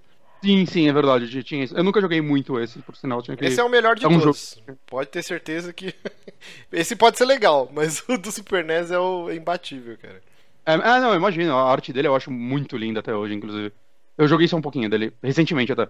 Mas, cara, rapidão, eu acho que ele não é um jogo tão bom quanto, sei lá, o Donkey Kong Tropical Freeze ou Rayman Legends em jogos de plataforma que provavelmente são os meus favoritos dos últimos anos. Mas dá, dá aquela vidinha pro Wii U, se você tem o seu console aí não saiu o Zelda ainda e Star Fox decepcionou, eu acho que ele é um bom jogo. Ele vai sair agora pra 3DS também. Imagino uhum. que igual, só um pouco mais feio, mas. Que é o destino whatever. de todos os jogos do Wii U, né? Sair pra 3DS Sim. um tempo depois. É, até o Zelda vai ser. Não. mas, mas, é, não mas é um joguinho legal, cara. Eu, eu, recomendo, assim, ele é um jogo que bem descontraído, assim. Eu realmente acho que eles perderam em algumas fases da última fase. Que, sei lá, é, não que eu ache ruim uma dificuldade, o Donkey Kong é um jogo extremamente difícil em alguns pontos, mas que eu acho um ótimo jogo de plataforma. Mas eu acho que é porque o jogo tá tão num clima good vibe até lá, e aí do nada, tipo, eles, ah, foda-se, começam a queimar o Yoshi de lã. Eu, Meu Deus, tipo Toy Story 3. tipo isso. é, então, é, eu, eu acho que eles perderam um pouco a mão ali, mas ainda assim, a última fase é muito legal. Os chefes são bem criativos, eu não comentei deles. Eles são bem facinhos, mas são lutas criativas, cada um você tem que achar o ponto fraco dele e tudo mais. É, é um, é um bom jogo de plataforma para esse momento. É, o que o Johnny tinha comentado no início, né? A dificuldade, falam que é fácil, eu não sei que eu não joguei isso aí. Mas esse era um problema, porque o, o Yoshi Island do, do Super NES, ele era um jogo dificinho, cara. Ele tinha uma dificuldade em alguns hum. momentos bem exacerbado, mas era uma e plataforma... Você tava perdendo o Mario, você tinha que buscar ele antes que ele Putz, voasse isso, na isso bolha, era chato, né? Isso era chato, que ele ficava é, eu gritando, chorando, você tinha que pegar ele... Mas aí, por exemplo, quando. Mas eu adoro o, esse jogo, né? Aí quando saiu do, hum. do Nintendo 64, nossa, é ridículo de fácil, cara. Tipo. Você ter, é, é curto pra cacete, assim, eu falei, puta, que sério, hum, cara. Eu não Era lembro tão que bom do, do Super NES e do 64 desse jeito. E aí e, e esse, eu não joguei mais esse... nenhum que saiu dessa, dessa linha aí. E esse Yoshi novo, ele, ele é mais uma continuação daquele Kirby que saiu pro Wii, lembra? Alguma coisa uhum. Yarn, né? Do Epic que do. Yarn, né? Epic Yarn, acho que era esse o nome. Que era um Kirby feito todo de linhas e tudo mais. Ele parece mais uma continuação dele, tanto que acho que é o mesmo diretor e tal, do que do, do Yoshi Island. É, uma coisa que eu vi é que aquele Kirby, ele, esse sim falam que era muito fácil, assim, você não podia morrer, aparentemente, ou algo do tipo. Saca, esse era o nível. Então nisso eles arrumaram nesse, você ainda tem, sei lá, vidas infinitas. Então você morre, você só vai voltar pro checkpoint e ficar tentando de novo, então não é nada muito impossível. Você coleta um dinheirinho que às vezes você pode usar ele pra para coisas. Você compra, ah, vou jogar essa fase, você pode comprar mais vida ou algum item específico que vai te ajudar nela se você quiser usar, saca? Uhum. Então, é, mesmo assim, ele facilita a sua vida. Como todo jogo da Nintendo, tem sempre uma forma de você é, facilitar um, um tudo. pouquinho mais fácil. É porque assim, a Nintendo ela tem um apelo grande para criança também. Sim. E, Mas tem a dificuldade para quem quer explorar. Se você sim, quiser fazer sim. 100% nesse jogo, aí ele já é um pouco difícil, saca? Tem, tem uhum. itens em lugares bem difíceis de chegar e tudo mais. E eles liberam fases secretas, então é, você é recompensado por isso. Mas, mas no geral eu achei ele um joguinho good vibe, assim, bom pra você, sei lá, até ouvir um podcast jogando até terminar. Uhum. É um jogo bem gostoso. Cara, eu tô vendo o vídeo aqui e eu tô com muita vontade de jogar. Ele me parece muito uma sequência direta do, do Super NES, assim, pela, pela exploração, até tudo, uhum. é, o lance das nuvens com ponto de interrogação, dos, dos inimigos virarem coraçõezinhos por um tempo, toda a parte de mecânica, o é excelente. tirando o crochê, é igualzinho do Super uhum. NES, cara. Que pena. Sim. Bom, provavelmente vai sair pro Switch. Vai sair pro Switch. É bem momento. possível que saia pra Switch. Mas o level design dele é muito. Acho que a Nintendo não erra em level design, pelo menos em jogos 2D, saca? Uhum. Nem 3D, assim, é uma coisa que a Nintendo tem uma boa galera que faz level design muito bom. Então, ah, sim. Inclusive, a, a galera que tá. Você vê o pessoal que, que dá as entrevistas hoje em dia, né? Que o, o Miyamoto fica lá só como diretor criativo, qualquer porra dessa, assim, né? Tipo, uhum. Ele é o cara que fala, tá bom, pode lançar, né, hoje em dia. É, tá tipo certo, isso. né? Na idade dele, se ele tivesse a mesma função até hoje, Coitado, ah, né? Nunca ia receber uma promoção. É, você vê, tipo, nos últimos Iwata Asks que teve, principalmente na época que saiu o Mario 3D World, Uh, hum. Você via que, tipo assim, ele, o, o, Miyamoto até tava ali no meio, mas acho que tinha mais outros três caras que estavam trabalhando em cima do jogo, e eles davam muito mais a, a, a, enfim, as informações de como foi o desenvolvimento, como foi. Pelo que eu sei, o último Mario que ele meteu a mão na massa mesmo foi o 64. E, Os e outros, aí, assim, o Galaxy, ele ainda ajuda no conceito e tudo mais. O, o Pikmin é uma criação dele, né? Então eu acho uhum. que ele deve ter botado mais a mão na massa, mas mas ainda assim, né? Ele é o cara que acho que ele deve ter a ideia, fala, ô, oh, imagina o Mario pulando de um planeta pro outro. E aí a galera vai lá e, e ah, cria, mostra pra ele, eu quero assim, eu não quero assim. Tá bom, eu acho que ele é assim, porque mesmo porque tem o outro cara, eu esqueci o nome, que tá com ele desde sempre, né? É, o, cara que do anúncio tá. do Switch, ah. o que parecia um vilão de. Não, não, mas tem, não, não, não, tem, tem um cara, tem, tem um, eu sei de quem que o, uhum. o Monad Tanaka... tá falando. Eu tô vendo aqui agora. Takata, não lembro. É, é, Takaushi Mizu. Hum, Acho que é esse cara aqui. Ele, é, ele, é produtor do lado do Miyamoto. É um cara, é um cara. Ele é uma das pessoas mais feias do mundo. Ele é muito feio. É, eu lembro da cara dele, mas não lembro o nome. Exato, exato. Mas ele, ele é um, um dos produtores de Mario, acho que desde 64 pelo menos. Saca? Ele, ele ajuda muito nisso. É rapidinho, a gente tá falando de Switch, o Bronco acabou de mandar um link e já está vendendo Switch por 1.980 reais. Inclusive, um, hum, um ouvinte nosso postou no grupo do Telegram que ele comprou na pré-venda essa semana, pagou dois pau hum. e meio, cara. Que ele não se aguentou. Caraca. Imagina ele lendo agora esse Mas link aqui. É por isso. Cancela e espera sair, gente. Quando sair vai ficar mais barato, você vai conseguir no Day One ainda. Assim. Depois os caras falam que, que eu que sou o Boston Medical Group, né? Puta que pariu. É, gente, espera sair. Segura a periquita, gente. Espera sair, espera sair. Aqui as paradas não esgotam que nem lá fora, porque não tem tanta gente comprando que nem nos Estados Unidos, que acaba a pré-venda. Já acabou, né, inclusive. Que a Nintendo também manda 20 cópias para cada loja. Exatamente. É... Então vamos Só passar a bola pro Johnny. Não, o Johnny não, não, preencheu aqui a pauta que eu tinha pedido. É mesmo. E eu não sei do que ele o vai Johnny falar é... e não, não, tem vídeo é, também. Eu não preenchi? É, não, tá aqui, ó. Então, Johnny, é, na pauta. Minha... Eu vou mostrar a pauta para as pessoas para ver aqui como o Johnny. Aqui a minha, na minha tá aparecendo aqui, cara. Johnny, Ué, na minha não tá. O Johnny interrogação. Tá interrogação. É, a minha tá aqui o link do Ranch e o link do God. Não. Você deu o Done Editing? Não tem que fazer alguma coisa assim? Não, não tá aqui, já deu o Done Editing. Deixa eu dar um F5. Dá um, F, dá um F5 aí, só por desencargo. Deixa eu dar um F5 aqui também pra ver se ele aceitou as alterações que eu fiz. Ah, que aqui não tá também. Olha, se fosse o Google agora, Docs... No, agora apareceu, agora apareceu. Ah. Aí, aí, ó você me acusando. E aí, Slack? Vamos melhorar isso, Slack? Se fosse Google Docs, já tava aí. É. Mas enfim, uh, eu tô nesse estado deplorável e lastimável, porque além de estar tá trabalhando que nem um filho da puta umas 11, 12 horas por dia, uh, ontem eu fui ver a montagem nova do Ranch. Uh, o Ranch é um musical, é um dos musicais mais influentes, mais famosos da Broadway. Uhum. E eles fizeram aí. Um, uh, já tinha tido uma montagem no Brasil, acho que em 99. E eles fizeram uma nova montagem agora em 2016, né? No finalzinho do ano passado, vai até março agora, tá lá no, no Frei Caneca.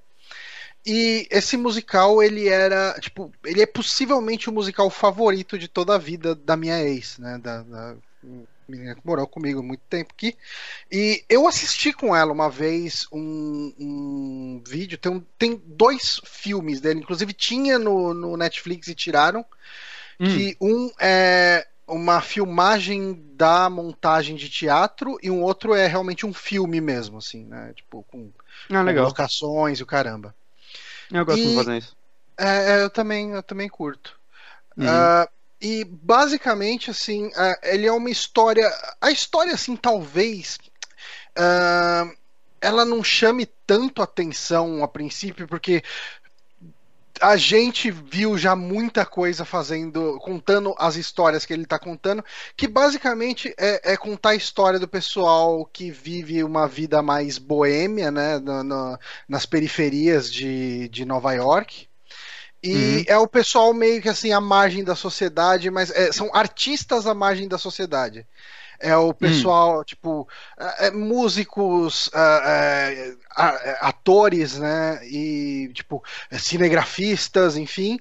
E é o pessoal que, que tá envolvido com droga, o pessoal que tem AIDS, são gays, são lésbicas, são. Tipo, é aquele pessoal realmente à margem da sociedade.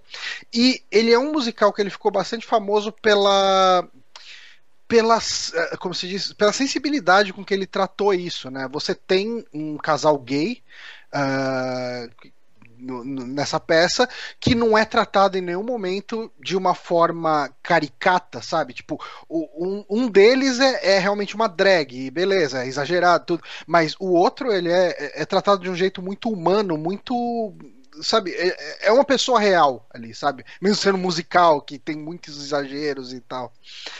Uh, mas essa montagem que tá tendo agora lá no Freicaneca é. É, os caras falando, ah, o John não, não consegue esquecer a ele. Desencana do, do chat, né? Manda. É, enfim. Uh, eu tive muita sorte, cara, ontem, porque eu, assim, eu fui com a Valéria, né, que, enfim, já comentei sobre ela aqui, a amiga minha, e uh, a gente ia na no, no, fim de semana, dela falou: Ah, não vamos no fim de semana, não, vamos na, na quarta. Eu falei: ah, beleza, né? eu comprei ingresso pra quarta. E foi exatamente no aniversário de. Tipo, de 20 anos ou 21 anos da estreia do musical, tipo, lá na Broadway. Então eles fizeram um negócio especial. Eles chamaram é. o elenco de 99 e no final eles cantaram a música mais famosa desse musical, que é a, a Caraca, Seasons of Love. E daí foi todo mundo no palco, assim, tipo, uma puta de uma galera cantando a versão original da Broadway, né, em inglês. E, e cara, a tipo. peça é em inglês ou em português? Não, é em português. Eles adaptaram português? todas as músicas para hum. português, tudo. Inclusive, quem faz a, a Maureen, que é, é uma. A, a história é mais ou menos contada pelo ponto de vista de um tal de Mark, que ele é um cinegrafista e tal. E a Maureen é ex dele e agora tá com uma namorada. Uh, e, e, é uma mina, tipo, totalmente. Ela, aquelas artistas performáticas que fazem aquelas peças completamente malucas. A irmã falando... do, do Doug. Tipo, irmã é, do tipo Doug. isso, tipo, bem isso. Pensa pegar. Irmã, irmã, do Doug. Irmã do Doug. E quem faz ela é a, a Mira Ruiz, que é a, a mina que fez a Elfaba no Wicked, né? Ela fez o papel principal uhum. no Wicked. E é engraçado porque o Bonatti viu o Wicked. A, uhum. a Elfaba, ela é meio que uma nerdinha rejeitada, né? E tal, uhum. e ela tem o crescimento dela na peça, mas ela, boa parte da peça, ela é aquela, é aquela freak, sabe? Tipo, é aquela, uhum. não freak, mas nerd, melhor dizendo, né? É aquela Sim. pessoa que ah, é estranhona, aquela mulher verde, que nojo dela, sabe tal. E, uhum. e, nessa ela é a pessoa que todo mundo quer pegar, sabe? Que é, é, a gostosona, mas maluca, que tipo, usa as pessoas ao bel prazer. É engraçado ver assim a, a, a tipo, a diferença dos personagens né, da, da, da Mira. Inclusive, é, é, quem for ver a peça, recomendo de repente pegar um dos lugares mais ali na frente, talvez mais à esquerda, que talvez você tenha uma boa visão do traseiro dessa moça, uh, que em uma cena ela realmente mostra a bunda ali, e que bunda, meus queridos. Rapaz. Rapaz. É. Uh, mas, Johnny, enfim, você que uh, é rato de teatro, agora você esqueceu os videogames. Eu não sou rato E só quer teatro. saber de musicais, de peças. Você já viu alguma peça que a galera fica pelada? Eu, cara, nossa, eu vi uma peça. Nossa, que. que a Jéssica tá chamava... gritando aqui, eu já. Eu não te perguntei nada. Você fica aí no quarto aí que é o seu lugar. Eu vi uma peça. Uh, do, na época do, da Fatec, que obrigaram a gente a ver. Eu fui. chamava Abajur Lilás o nome da peça. Que era oh. duas prostitutas velhas ali, e tinha um cafetão que ficava tipo, meio que fazendo abuso psicológico e físico nelas e tal. E vocês lembram de Tiquititas que tinha a, a, diretora lá, que tinha até a música lá, bruxa, não sei o quê. Não, ela fica pelada? É, ela, ela mostra os peitos nessa peça. Ai. É, mas, mas aquelas peças que todo mundo fica pelado do nada, assim, sem falar nada. Não, não, não, ah, não modernonas. Não. Macaquinhos, né? Não, nunca é. cheguei a ver esse tipo de coisa. Começa a mijar na sala. Não, não, mas essa é, é, no Ranch é só uma cena e, tipo, é um momento que ela tá completamente, tipo, loucaça fazendo as performances dela, ela faz isso. O pessoal aqui Mas... no chat tá tudo Márcio, machista opressor. E eu, eu, eu sou bem retrógrado mesmo. Eu, eu, acho que eu já falei já. Antes da Jéssica, eu tinha uma namoradinha que fazia teatro. E aí ela ia hum. fazer uma peça que ela ficava com uma túnica, tipo uma tragédia grega, só que sem nada por baixo. Então era transparente e dava pra ver as petiolas. Eu, eu hum. terminei o namoro. não aguentei a barra, não. proibiu ela. Não, eu não proibi, eu falei, não, pode fazer a peça, mas eu não consigo. Essa, esses artistas, essa vida de artista, não dá. Pra mim não dá. Mas assim, eu tinha. Eu fiquei muito tempo afim de ir em teatro e. Eu, ou eu ou a pessoa que tava comigo sempre arranca, arrumava alguma desculpa para não ir. Sabe? Agora que eu tô meio que solteiro e foda-se, tipo, não devo nada para ninguém, eu vejo que tá tendo uma peça que é minimamente interessante, eu vou, eu vou lá e vou, vejo, sabe? Tipo, foda-se. Uhum.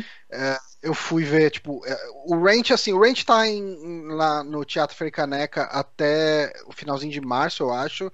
E, é pouco e assim, tempo esse bem pouquinho, né? Começou no fim do ano passado e vai até março. E assim, você vê que os caras eles estão muito afim de que a peça dure mais tempo, assim, sabe lá? É, uhum. Um dos personagens é o filho do Maurício de Souza. Tipo, é o, o, é o do Contra? Né? Eu não lembro se é o do Contra ou, ou é, é o Nimbus, mas é outra coisa. Não, não, é o, ator, tipo, o ator é, é, um dos moleques que foi inspiração sim, sim. Nimbus ou Contra. É, eu acho que é o Nimbus, mas eu não tenho certeza. Uhum. acho que é Mauro Souza o nome dele. Uh, e, e, assim, cara, tipo, não, acabou a peça e tal, né? Os atores saem ali, cumprimento o pessoal, tal. E eu conversei assim com ele, e ele falou que, porra, cara, obrigado por ter vindo, cara. Tipo, se puderem ajudar a divulgar e tal. Porque assim, quanto mais divulgação tem, quanto mais pessoa vai, mais maior a chance de estender né, as apresentações. E, e, cara, eu gostei muito, cara. Eu gostei muito dessa montagem. Uh, eu, a primeira vez que eu vi o Ranch, né, que eu vi o vídeo, uh, eu acho que por causa da minha ex, que ela era apaixonada, uh, o, o Márcio fala disso direto, né? Quando uma pessoa gosta muito daquele negócio, ela te cansa, e daí você vai ver, você vai. Ah, né? E, e aconteceu um pouco isso comigo, porque ela amava de paixão o Ranch, e quando eu fui ver, eu falei, ah, legalzinho, sabe? Tipo, e eu vendo ontem com outra cabeça eu gostei demais. Que susto, eu pensei que você ia falar. E eu vendo ontem com outra pessoa. Agora eu não, gosto. Não, com outra cabeça. Eu, eu não. Tipo, eu nunca.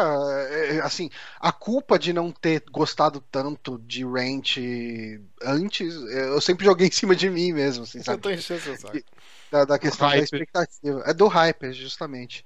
E só uma indicação rapidinha, porque essa não dá para falar muita coisa, porque qualquer coisa que eu falar é meio que spoiler. Peraí, qual que é? é uh, God. Ah, tá. É porque você botou várias aqui. Essa eu tô bem afim de ver. Cara, God é muito foda. Assim, é um monólogo gigante do Miguel Falabella no papel de Deus. E ele tá passando 10 novos mandamentos pros seres humanos.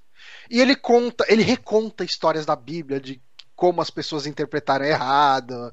E, e, cara, tem umas coisas que são absurdas, assim, tipo, que na verdade ele criou era Adão e Jefferson, que eram dois gays, eles ficavam se pegando direto e tal. E daí, assim, eles.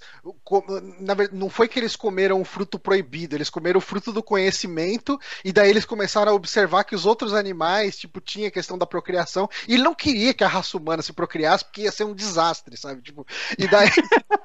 Caralho, que foda e para castigar, ele transformou o Jefferson em, mulher e não sei o que, e jogou eles pra, pra periferia do, do pra periferia do, do paraíso. E assim, cara, eu queria muito ver o texto original dele. Para quem lembra daquela série Will and Grace, quem faz o papel de, de, de Deus no, no, na versão original é o cara que fazia o Jack, que era um viadão afetadão e tal. E, Cara, o, o Falabella, ele trouxe o texto dessa peça muito pro Brasil e digo mais, cara, eu acredito que a versão que ele estava apresentando lá em, no Rio deve ser deve ter muita diferença, muita diferençazinha, vai, da que ele apresentou uhum. aqui, porque ele fez piada com a Zona Leste, ah, fez piada com Mas a peça assim. não é original dele, então ele adaptou. Não, não é original dele, mas ele deve ter adaptado pra caralho. Ele fez cara, a localização. Ela... Ele fez a localização total, cara, porque ele fala muito de Brasil. Ele faz muita piada que só faz sentido aqui pro Brasil, sabe? Uhum. Então, ah, eu fiquei... Porque a original deve fazer o mesmo lá fora, né? Então ah, faz sentido. Certeza, com certeza. E, e, cara, é bem legal. É, é assim, essencialmente é isso. É, é o Falabella no papel de Deus, uh, fazendo, tipo, passando 10 novos mandamentos para os seres humanos, né? E, e, os mandamentos são muito focados no lance de, cara, para de matar os outros em meu nome, porque, tipo, eu sei que é homenagem e tal, mas, tipo, não é legal. Se eu quiser matar, eu consigo, cara. E, e, e, assim, o Falabella, cara, no palco, o Falabella é um, é um absurdo, cara, ele é um monstro. Eu vi essa terceira peça que eu vejo dele, né, eu vi os produtores e eu vi Gaiola das Loucas, eu acho, acho que foi Gaiola das Loucas, e nas três, monstruoso, sabe, tipo, absurdo ele. Então, eu recomendo Caraca. quem tiver Quanto tempo tem mais ou menos essa peça? Ah, sei lá, uma hora e meia, duas horas, não sei. Caraca. Não, não, que eu, como você falou que ele é quase inteiro um monólogo mesmo, né? Tem mais dois personagens é. que aparecem. É, Mas... tem dois. Tem o Miguel e o Gabriel, que, aliás, um deles, é o Gabriel, ele não parava de rir, assim. Você olhava pra cara dele e o cara tava cascando o bico do texto do, do Fala Bela, cara. então, ó, rapidinho é, aqui, ó. Mas a essência é só ele, eu, eu não imaginei que fosse ele ia conseguir segurar tanto tempo, saca? Uhum. Mas se ele consegue fazer isso sem deixar chato, deve ser incrível. Paulo Henrique perguntou aqui no chat se é um personagem novo ou se é o Caco Antibes. Porque já vi é. Miguel Falabella no teatro duas vezes e é sempre o Caco Antibes. é, assim, uh, ele, ele tem um pouco do DNA do Caco Antibes ali, sim. Uhum. Mas... Porque o Caco Antibes tem um pouco do DNA do Falabella, né, gente? Exato. Eu, eu, acho que é o personagem que ele mais se soltou na vida. Uhum. E, e, assim, eles até fazem piada com o Caco Antibes, né? E tal. Tipo, quando ele chega. Eh, quando ele chega no palco, né? Ele fala, não, eu, eu sou Deus, eu sou uma forma etérea que pode tomar qualquer é, formato, presença e não sei o que. Eu não preciso ser uma, uma forma humana, mas para ficar mais fácil para vocês entenderem, eu vou tomar a forma de um ator que todo mundo gosta e conhece, que é o Miguel Falabella, que é extremamente carismático e não sei o que e tal. Aí assim, quando ele vai entrar, primeiro tá só a voz, né? Aí chega, mas quem é Miguel Falabella? Ah, um ator, não sei o que e tal, de tantos anos, não me chama atenção. Ele fez o Caco Antibes no Sai de Baixo, sabe? não, assim, cara, eu recomendo muito, cara. Tipo, recomendo muito mesmo. Assim, ela é muito, muito engraçada essa peça. E eu fiquei muito curioso de ver a original, cara.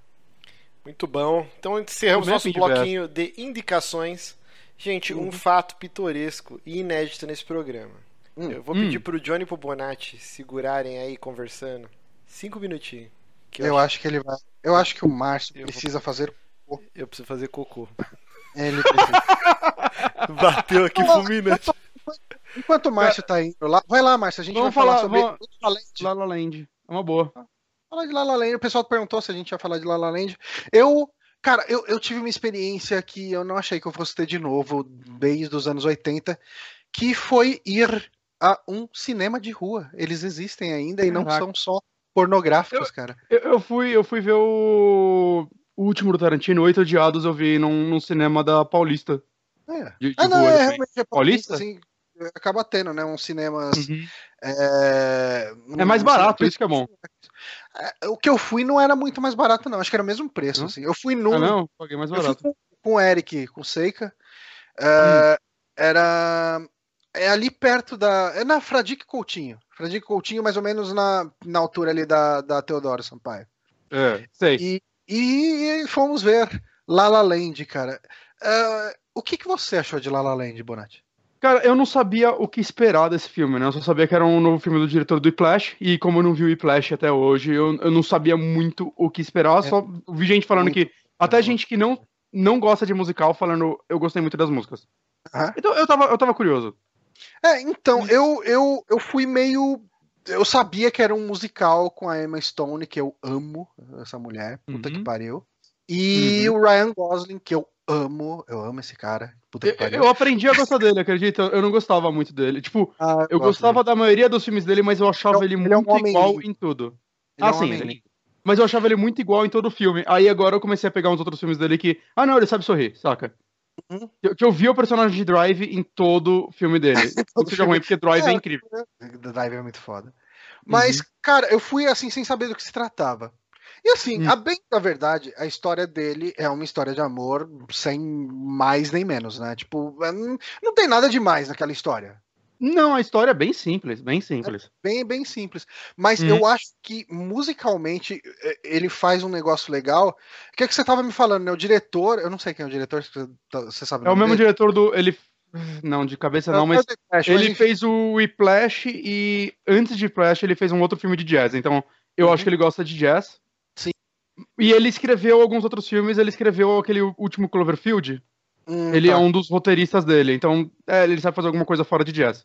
Mas Hum. dirigir ele só sabe dirigir jazz. Mas assim, eu, eu gostei muito da. Eu gostei muito de duas coisas desse filme. Primeiro, a música. Damien Chazelle é o nome dele. Ok. Ele é novo, 32 anos. 32? É, novo, Ah, né? Um é bem novo. assim.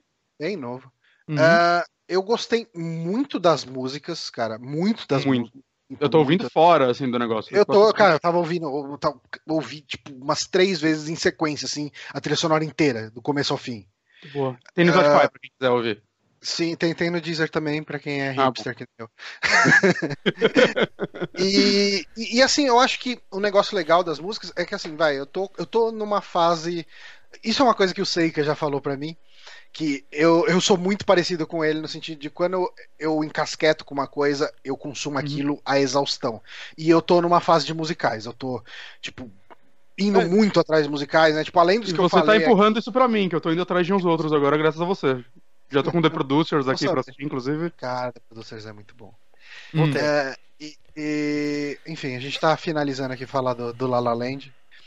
E um negócio que eu, assim, nesses musicais todos que eu acabei indo atrás, eles têm ou um lance meio épico, Uhum. ou um lance meio Broadway, Broadway, sabe? Tipo, ele tem aquele, aquele DNA Broadway que você tem Uhum. em Hairspray, em, Sim. em tantos outros, assim. E esse, ele me lembra, o, o estilão musical dele me lembra muito mais um Singing in the Rain, uma coisinha nesse sentido. Eu sabe? acho que o momento mais épico dele é a introdução, que eu acho que é uma puta música, e eu acho uma introdução visualmente linda. Nossa, é mas é a parte que menos faz sentido a música estar lá, saca? Porque cara. É, não, é porque não é ninguém, né? Nenhum personagem ali. É. uma coisa que esse filme faz que eu gosto muito é a entrada das músicas faz sentido mesmo, porque boa parte é o Ryan Gosling mesmo tocando piano e cantando e tudo mais. Então eu acho que Cara, elas fazem. como ele toca pra caralho, mano. Que cara... E ele que tocou, Puta né? que Isso que é incrível. Ele toca pra caralho, ele dança legal pra caramba. E a Emma Stone eu não botava uma fé que cantava daquele Mas ele jeito. cara. tem, tipo, também. uma bandinha. A Jéssica é fã pra caralho Sim, do- sim. desse filho da puta. Cara, mas assim. Aí ela é- ficou é ouvindo as tocar- músicas dele direto. Ai, é tão legal. Mas, mas é que ele estudou pra esse, pra esse papel. Ele tocava já piano, mas ele estudou em particular pra melhorar pra esse papel. E, meu Deus do céu, o É cara absurdo, é um. cara. É- é- Ele é um pianista, é um pianista de jazz, cara. É um pianista de É. jazz. É, é absurdo ele tocando, é absurdo. É absurdo mesmo. Eu fiquei impressionado, assim. Uhum. Muito Mas, Mas assim, o que eu gostei, é, além das músicas, é a questão visual do filme. Eu acho que ele é lindo. ele é aquele filme que você pausa em qualquer cena, você tem um papel de parede. Sim, sim.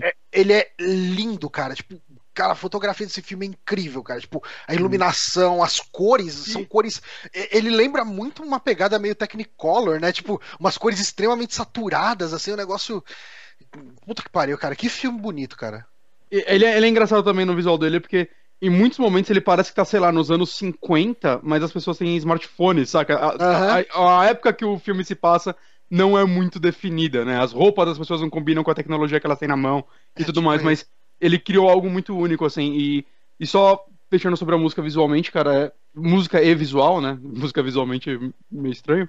É, cara, a música final desse filme, eu me segurei pra não chorar no cinema. não Cara, é, 100% pela história, mas porque foi uma junção sonora meio e É um visual. medley, né? É um medley É. de muita coisa que aconteceu assim no filme. É, é- é tipo, isso acontece muito em musicais, né? Tipo, em algum momento ele pegar vários temas recorrentes da, da- do filme Fazer e juntar um tudo épico, numa música. E, cara, é aquele negócio, é aquele momento que ele É a fala. "Ok, explosão, é a se, catarse se da você for parada." chorar em algum momento, é agora que você vai chorar. Sabe? Eu, eu, Eu eu me fiquei- segurei pra caralho, cara. Eu me segurei também, cara, muito pra não chorar. Porque, porque é, é a cena mais diferente de todo o filme. E visualmente ela é absurda, assim, tipo. Se, se ela passasse no mudo, ela já seria uma cena bonita. Sim. Mas com aquela música tocando, subindo nas horas certas e tudo mais. É É, eu, eu arrisco dizer que é uma das cenas mais bonitas que eu já vi na minha vida, saca? Eu, eu achei lindo, lindo, lindo aquele pedaço em todos os sentidos possíveis, assim. É, a história do filme, como a gente disse, ela é bem simples, mas eu acho que é, é o todo que torna ele especial e não pedaços isolados. Sim. Então, Mas é. assim, de maneira geral, eu sei que o Márcio não gosta de ouvir a gente falando sobre musicais. É, que cagar. Não, vamos montar um, um músico, não quer? Eu tava pensando no nome. Não, não, não vai montar nada. A gente tá Podcast não, só de não. musicais assim, Super Amigos só- que a gente é, canta, que grava pra- cantando. Pra Eu fechar- adoro essa indicação. Esse musical que assisti no fim de semana. Vai ser inteiro assim, a gente cantando. Vai ser foda. Ah, ok. E eu eu acho que é importante pra ver esse filme é, você posicionar seu hype no lugar certo. ah Eu vi sim. muita- eu fui sem vi saber muita nada, gente- por isso que eu gostei. Exato. Eu- Mesma coisa eu. Eu vi muita gente que foi falando, caralho, indicação Oscar, não sei o que e tal, vou lá ver. Eh, eh, eh, filminho, É, né, não sei o que. Tá. Não, Eu vi ele é um muita filme gente que muita gente pegada. vai odiar. Muita gente vai odiar por causa do hype. Sim, eu acho que é, é um filme que você precisa ver com o hype no lugar certo. É, A história Uhum. dele não é nada demais, a história dele é bem simples assim. Uhum. Só que ele é visualmente bonito e tem músicas legais. Então, essencialmente, acho que é isso. Muito bom. Então, terminamos nosso bloquinho. O pessoal está indignado aqui no chat que eu fiz muito rápido meu número 2, mas é o que já estava na portinha. Uhum. Tem mais detalhes, porque tem pessoas que ficam enojadas. Mesmo todo mundo fazendo cocô, mas tem gente que não gosta de falar em cocô. Uhum. Mau caráter isso daí.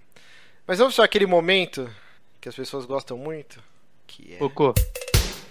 Além do cocô, tem uma coisa que as pessoas gostam mais do que cocô, Bonatti. Você O sabe o que, que é, Bonatti? O que, que é, Márcio? Tem uma coisa que as pessoas gostam demais. É o Ami Games. Agora eu vou gravar o programa em ritmo de musical em homenagem ao Johnny. É, Esse foi o Amigo Games, acho que foi com uma dose extra de irritante. Hoje a indicação veio da nossa ouvinte Bela Morassi. O Johnny ele gosta tanto de musical. Aí se eu faço, ele não gosta, ele fica com essa cara aí. Eu tô cantando Não, mal, pode, Johnny? Pode continuar cantando. Fique É que existem bons musicais. Ah, desculpa É. então. Johnny fica incomodado que eu estou cantando aqui. Mas vamos lá. A, a nossa querida Bela, ela mandou para a gente. Você venceria o Big Brother Brasil? Inclusive eu mudei aqui, eu preciso mandar para vocês. É porque era é, outro. porque o que eu abri aqui não é esse. Pera aí, deixa eu mandar o link aqui rapidinho. Cadê? Achei que eu tava ficando louco. Mandei. Vê aí. Cadê? Mandou onde? Mandei no chat do Ah, Skype. Deu certo aí? Ah, Jesus. Nada, nada. É, não não, veio. deu enter? Enter é importante. Uhum. Não foi Não aí? chegou nada aqui. Pô, Não. Não. Cáspita. Ah, porque, Que deu enter? é porque eu não dei o enter. Ah. Ô, cara Ah, burro. moleque. Então, peraí. Vamos lá. Hum. Então vamos lá. É, lembrando que você pode enviar a sua sugestão do Amigames no nosso e-mail no superamigos.gmail.com com o título Amigames. E a gente deixa separado todo o programa, essa- esse belíssimo quiz. Então vamos fazer aqui. Todo mundo tá Uhum. com ele aberto aí? Sim. Vamos lá. Então, começando aqui, o que você levaria para a casa mais vigiada do país? Uma vela, uma máquina de karaokê, um par de shorts, uma vassoura. Eu Ó, a levaria. máquina de Cara. karaokê tem, tem potencial pra uma coisa divertida. Então, vou colocar aqui, máquina de karaokê. É Ah, sério? é legal cada um fazer o seu pra gente descobrir se a gente é, ganhava cada um ou não. responde o seu e daí a O- gente o- vê o que, que tem de Os resposta. shorts pode contar uma bermuda ao invés de short? Não, eu acho que eu quero ver você de shortinho. Tá, é, é- se, se eu não levar o shorts, eu vou ter que usar jeans o rolê inteiro? Isso. Tá, então vou levar o shorts, porque eu odeio usar jeans. Ok. Por que aqui é um short jeans, mas. Ai, vamos lá. Escolha um bordão para te acordar todos os dias. Uhul, Nova Iguaçu. Olha ela. Olha no meu olho. Como assim, Bial? Eu acho que o meu ia eu ser não como peguei assim, nenhuma Bial? referência. Eu também não. É, não sei. Mas é um bordão que você ia ter no programa. Eu, eu Eu vou, vou- como assim, Bial. É, eu também. é, vou eu como assim, também. Bial. É mais legal, né? As outras são só chatas. É. Vamos lá. Escolha um João Dória para entrar na casa. Aí tem a foto aqui, né? Do João Dória Gari. O João Dória. Jean Dória comendo um pastelzão dele. Comendo pastelzão, É, ele não- cadeirante e ele cobrindo os pichos.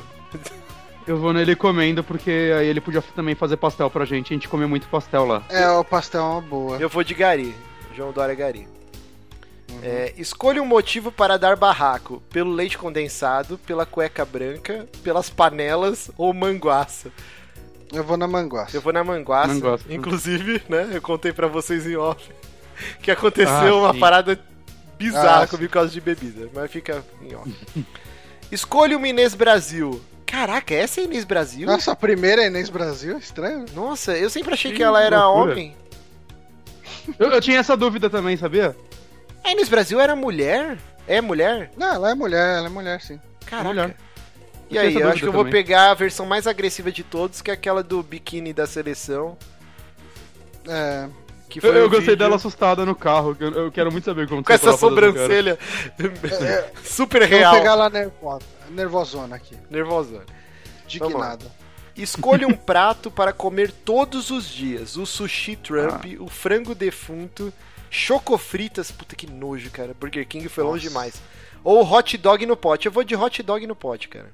Cara, chocofritas em três. Se eu ganhasse, ficasse três meses lá, cara. Eu vou Comendo chocofritas Imagina os todo peidos. dia. Nossa, os caras tinham expulsado da casa. Hum, Eu vou No no, no, Não sei, acho que o frango, o frango é o que menos enjoa a longo prazo, saca? Uhum. Ah, isso é bem verdade.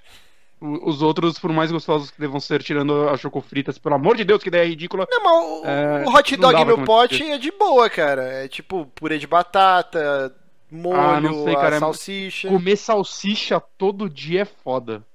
Vai dar uma negócio azia. me enjoa muito rápido. É. Qualquer coisa que você comer todo dia vai enjoar, né? Não, não, mas, mas, mas o franguinho eu acho mais de boa, saca? Ah, é, é que o Bonatti tá na maromba, frango e batata, né? A virar monstro. Vamos Cara, eu tô fazendo a dieta que você me passou. Dieta da engorda. Vamos lá. Escolha uma frase do Bial para ser eliminada. É, é, você perdeu. Vem pra cá, o Brasil tá te esperando.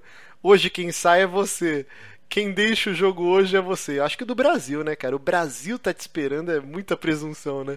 Tipo... Qual que Cara, eu não sei, mas o, É, eu o é quero você na- perdeu me agrada pela simplicidade, saca? Tipo, é, você perdeu. Tipo, Eu vou, eu vou Só no Brasil, um eu vou otário no no Brasil final. pela prepotência. Vamos lá. Qual será a sua profissão após o BBB? Personalidade da mídia, consultor especial para assuntos de Big Brother, musa fitness ou meme? Eu que- Meme. Não, é, Ah, nossa, tinha que ter DJ, cara. Puta, eu vou de DJ, personagem cara. da. Vou de personalidade da mídia só porque. a gente já é, cara. A gente vai ser o, É. o, o, o podcast com o ex-BBB, saca? Eu- ó, o Pedro Falcão tá esse ano, ano que vem a gente vai botar o Johnny no é Big verdade. Brother, cara.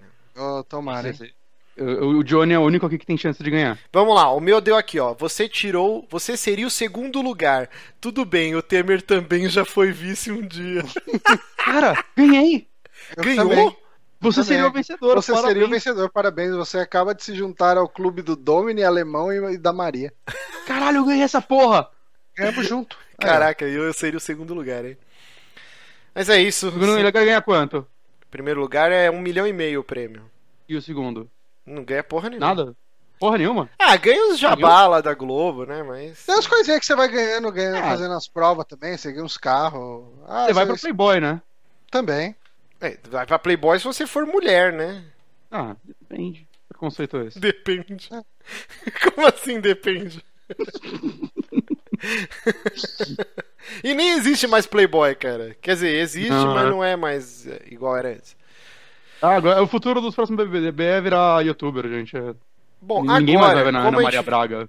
como a gente fez um bloco gigante de indicações, vamos correr aqui com os drops e com o tópico do dia. Do dia não, do programa. Vamos lá. Mass Effect. Saiu Gigante. um trailer novo do Mass Effect. Vamos assistir? Já vi, não preciso não. Então vai pra puta que te pariu. Você quer ver juntinho? Vamos Eu aí. quero assistir junto. Vou botar até o som aqui pra galera. Pera aí. Ó, segura o flag. Ah, Vamos amarra lá. flag. No 3, 2, 1. No 1 a gente solta, beleza? Uh, já apertei. Tá. 3, 2, 1, já! Is that our golden É no ano já. Márcio é foda. Não, não consegue seguir o que foi combinado. Caraca, foi mal. foi mal. Então, esse trailer aqui que ele tem de bom? Ele apresenta o vilão do jogo, né? Que me remeteu bastante ao Saren, né? Do, do Mass Effect 1. Mas é uma raça nova de alienígenas. É tipo um- uma árvore, sei lá. Parece ser de É, madeira. eles têm tipo um negócio de anjo Tipo na um cabeça. grunge. Uma, uma auréola. Ele mostrou a nova engine de beijos. Nossa, cara, com lambida no pescoço e tudo, hein? As cenas vão É, ser. cara. E eu gostei É dessa pra, mina. é pra isso que o pessoal joga, mas Eu só jogo Mass Effect. pro Japão, cara, vai sair maravilhas aí. Eu só Porra, jogo Mass. Effect pra cena final de tchaca tchaca na buchaca, cara. Tô cagando Você pra viu que o, o, o cara lá. Quem que era? O cara do. Do Senran Kagura tava falando que ele tá pensando nas possibilidades do, do Rumble 3D do Switch pra simular um toque mais suave. Hum, É, mas tá certo. A tecnologia é movida a putaria. cara. é isso aí. Eu, eu eu gostei muito da referência a Vingadores, né? Eles têm um exército, nós temos um Grunt. É. Grunt não. We have a É Grunt? Hulk, Não. né? É, ele fala Krogan. É um Krogan. É, é muito a frase do Vingadores. Eu achei exatamente. É, foda, eu exato, achei é foda. E, e- É muito foda, porque os Krogans são os mais legais, você não sabe sim, disso. sim. Eu só não gostei muito do visual almofadinha desse protagonista, cara. Eu, eu tava falando com, com o Renan, amigo meu, né? Ah, mas o com Ele é Shepard também. fanático por Mass Effect. Não, o Shepard Ele é lindo, Johnny. Você lava o sua boca. De o. Shepard tem o visual de um modelo de cueca, cara. Ele era lindo, o Shepard era lindo. Sim, mas é almofadinha também, cara. E, e sabe quem É. o Shepard é igualzinho? O maluco do Prometheus, que é o par romântico da Numi Rapace, da mocinha do filme. Esse maluco, se tivesse um filme do Mass Effect, esse cara tinha que ser o Shepard. Mas-. Mas eu acho que esse personagem ele tem mais cara de douchebag, tá ligado? Ele parece ser aquele boyzinho folgado. eu eu não- eu não, não gostei muito dele, mas não, não vai dar pra mudar o visual, né? E se der também vai ser que nem um, que não, não dá pra fazer nada legal com aquilo. Você só piora o Shepard, deixa ele deformado e joga assim. É, então, é foda. Vamos ver, né? Porque no, no Dragon Age Inquisition, dava pra fazer uns personagens legaisinhos. O problema do Mass Effect, cara, é que se você não pegasse o Shepard de template, cara, era Não, dodói, assim, cromossomo E, faltando, e às vezes, bizarro. e às vezes quando você montava um personagem, você até parecia que ele não tava tão ruim assim. Entrava no jogo e aquela porra ficava animada, meu Era amigo. horrível, era horrível. Ele era muito, muito, muito ruim. Mas eu vou acabar jogando com a versão template, porque eu tenho preguiça de ficar criando personagem. Eu, eu não gosto muito de ficar fazendo personagem. E acaba sendo meio bonecão, né? É. As versões. É. Mas, mas o jogo tá bem bonito. Isso daí a gente Tá. já tinha visto no, no outro negócio. Mas eu não sei, eu não sei mais o que esperar de Mass Effect. É um jogo que, tipo, saca, eles já me venderam essa porra. Sim, é, eu não Uhum. quero ver mais vídeo, não, mas aí sempre que sai um eu vejo. Eu sou um hipócrita. É que, é que esse vídeo eu acho que. O que eles lançaram até agora não é nada que é ruim no jogo, saca? Teve o que eles mostraram E, um pouquinho cara, mais de é- mecânica é, tem- que era necessário. Tem outra Trailer. coisa também. Que Mass Effect acontece tanta coisa, tem tanta É. coisa, cara, que por mais trailer que você veja, é difícil estragar Não é um jogo linear de 10 horas, saca? É- Exato, exato. É, é, eu acho que Mass Effect é um jogo que dá pra ver trailer sem culpa. Vamos lá. Próxima notícia aqui no, nossa, no bloquinho de drops. Leslie Benzies, que é o ex-presidente da Rockstar North, né? Durante 15 anos lá, ele foi um dos grandes, junto com os irmãos Hauser. E ele se desligou Uhum, da, da treta Rockstar. Treta, treta foda. Tretadaço. Milionária, treta milionária. O que eu vou dizer é que essa saída dele me, me preocupa um pouco com Dead, viu, cara? Porque ele era muito importante mesmo lá dentro. É, sim, sim, é, vamos ver, né? Mas ele anunciou que agora ele tá com um estúdio que, Uhum. que eu esqueci o nome. Fizemos a lição de casa bem legal. E, Opa. Márcio. E, e vocês são outros vagabundos que não viram também. Como que chama a porra? Eu- eu sou host? Eu, Eu sou eu sou bastante vagabundo, né? Tô trabalhando 12 horas por dia. Ah, eu trabalhei também o dia inteiro e ainda montei a pauta, não venha com desculpa não. Mas assim, o jogo Cara, chama trabalhou quantas horas, cara? bastante. o jogo chama Não. Everywhere e os estúdios dele, daqui a pouco a gente acha aqui o nome, espero que o Bonatti esteja procurando. Ele falou assim que, ah, in- inclusive o Leslie. Benzies, ele é um dos grandes idealizadores por trás do GTA Online, tá? E aí ele falou Sim. que o Everywhere vai ser um jogo, ó, vamos ver aqui que, ó, Coach. Everywhere tem muitas mecânicas tradicionais de games, mas nós estamos buscando algo a mais que tire inspiração de, bom, todo lugar. Qual é o nome do estúdio dele aqui, não? Muito, muito boa essa entrevista. Você viu? Ela disse tudo que eu queria. Coach, ó, jogadores estão ficando mais inteligentes e requerem mais dos seus jogos, e nós queremos que os jogadores tenham a liberdade real do nosso mundo das maneiras que eles querem. Aí continuando aqui ele fala, ó, estamos mirando em oferecer uma variedade enorme de modos de jogo e estilo que não só contam nossas histórias, mas também permitem que os jogadores vivam nas identidades e aventuras que eles mais querem explorar. Ah. Me parece que vai ser um GTA Online Posso falar? Se, se esse cara já não tivesse provado o valor dele na indústria, eu ia achar que era um puta discurso Peter Molinot, tá ligado? Uhum. É. É, o meu jogo vai fazer tudo, você vai ver as plantas crescer na cidade que nem tem planta.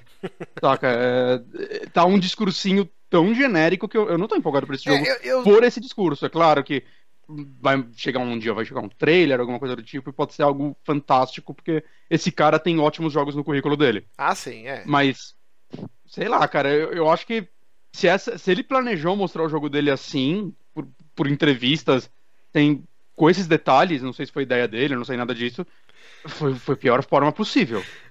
O pessoal aqui tá no chat falando: a desenvolvedora não tem nome, tá na notícia, porra. Obrigado, gente. Ó, continuando aqui, o Leslie Benzer fala: ó, Everywhere, que é o nome do jogo, é muito diferente de GTA.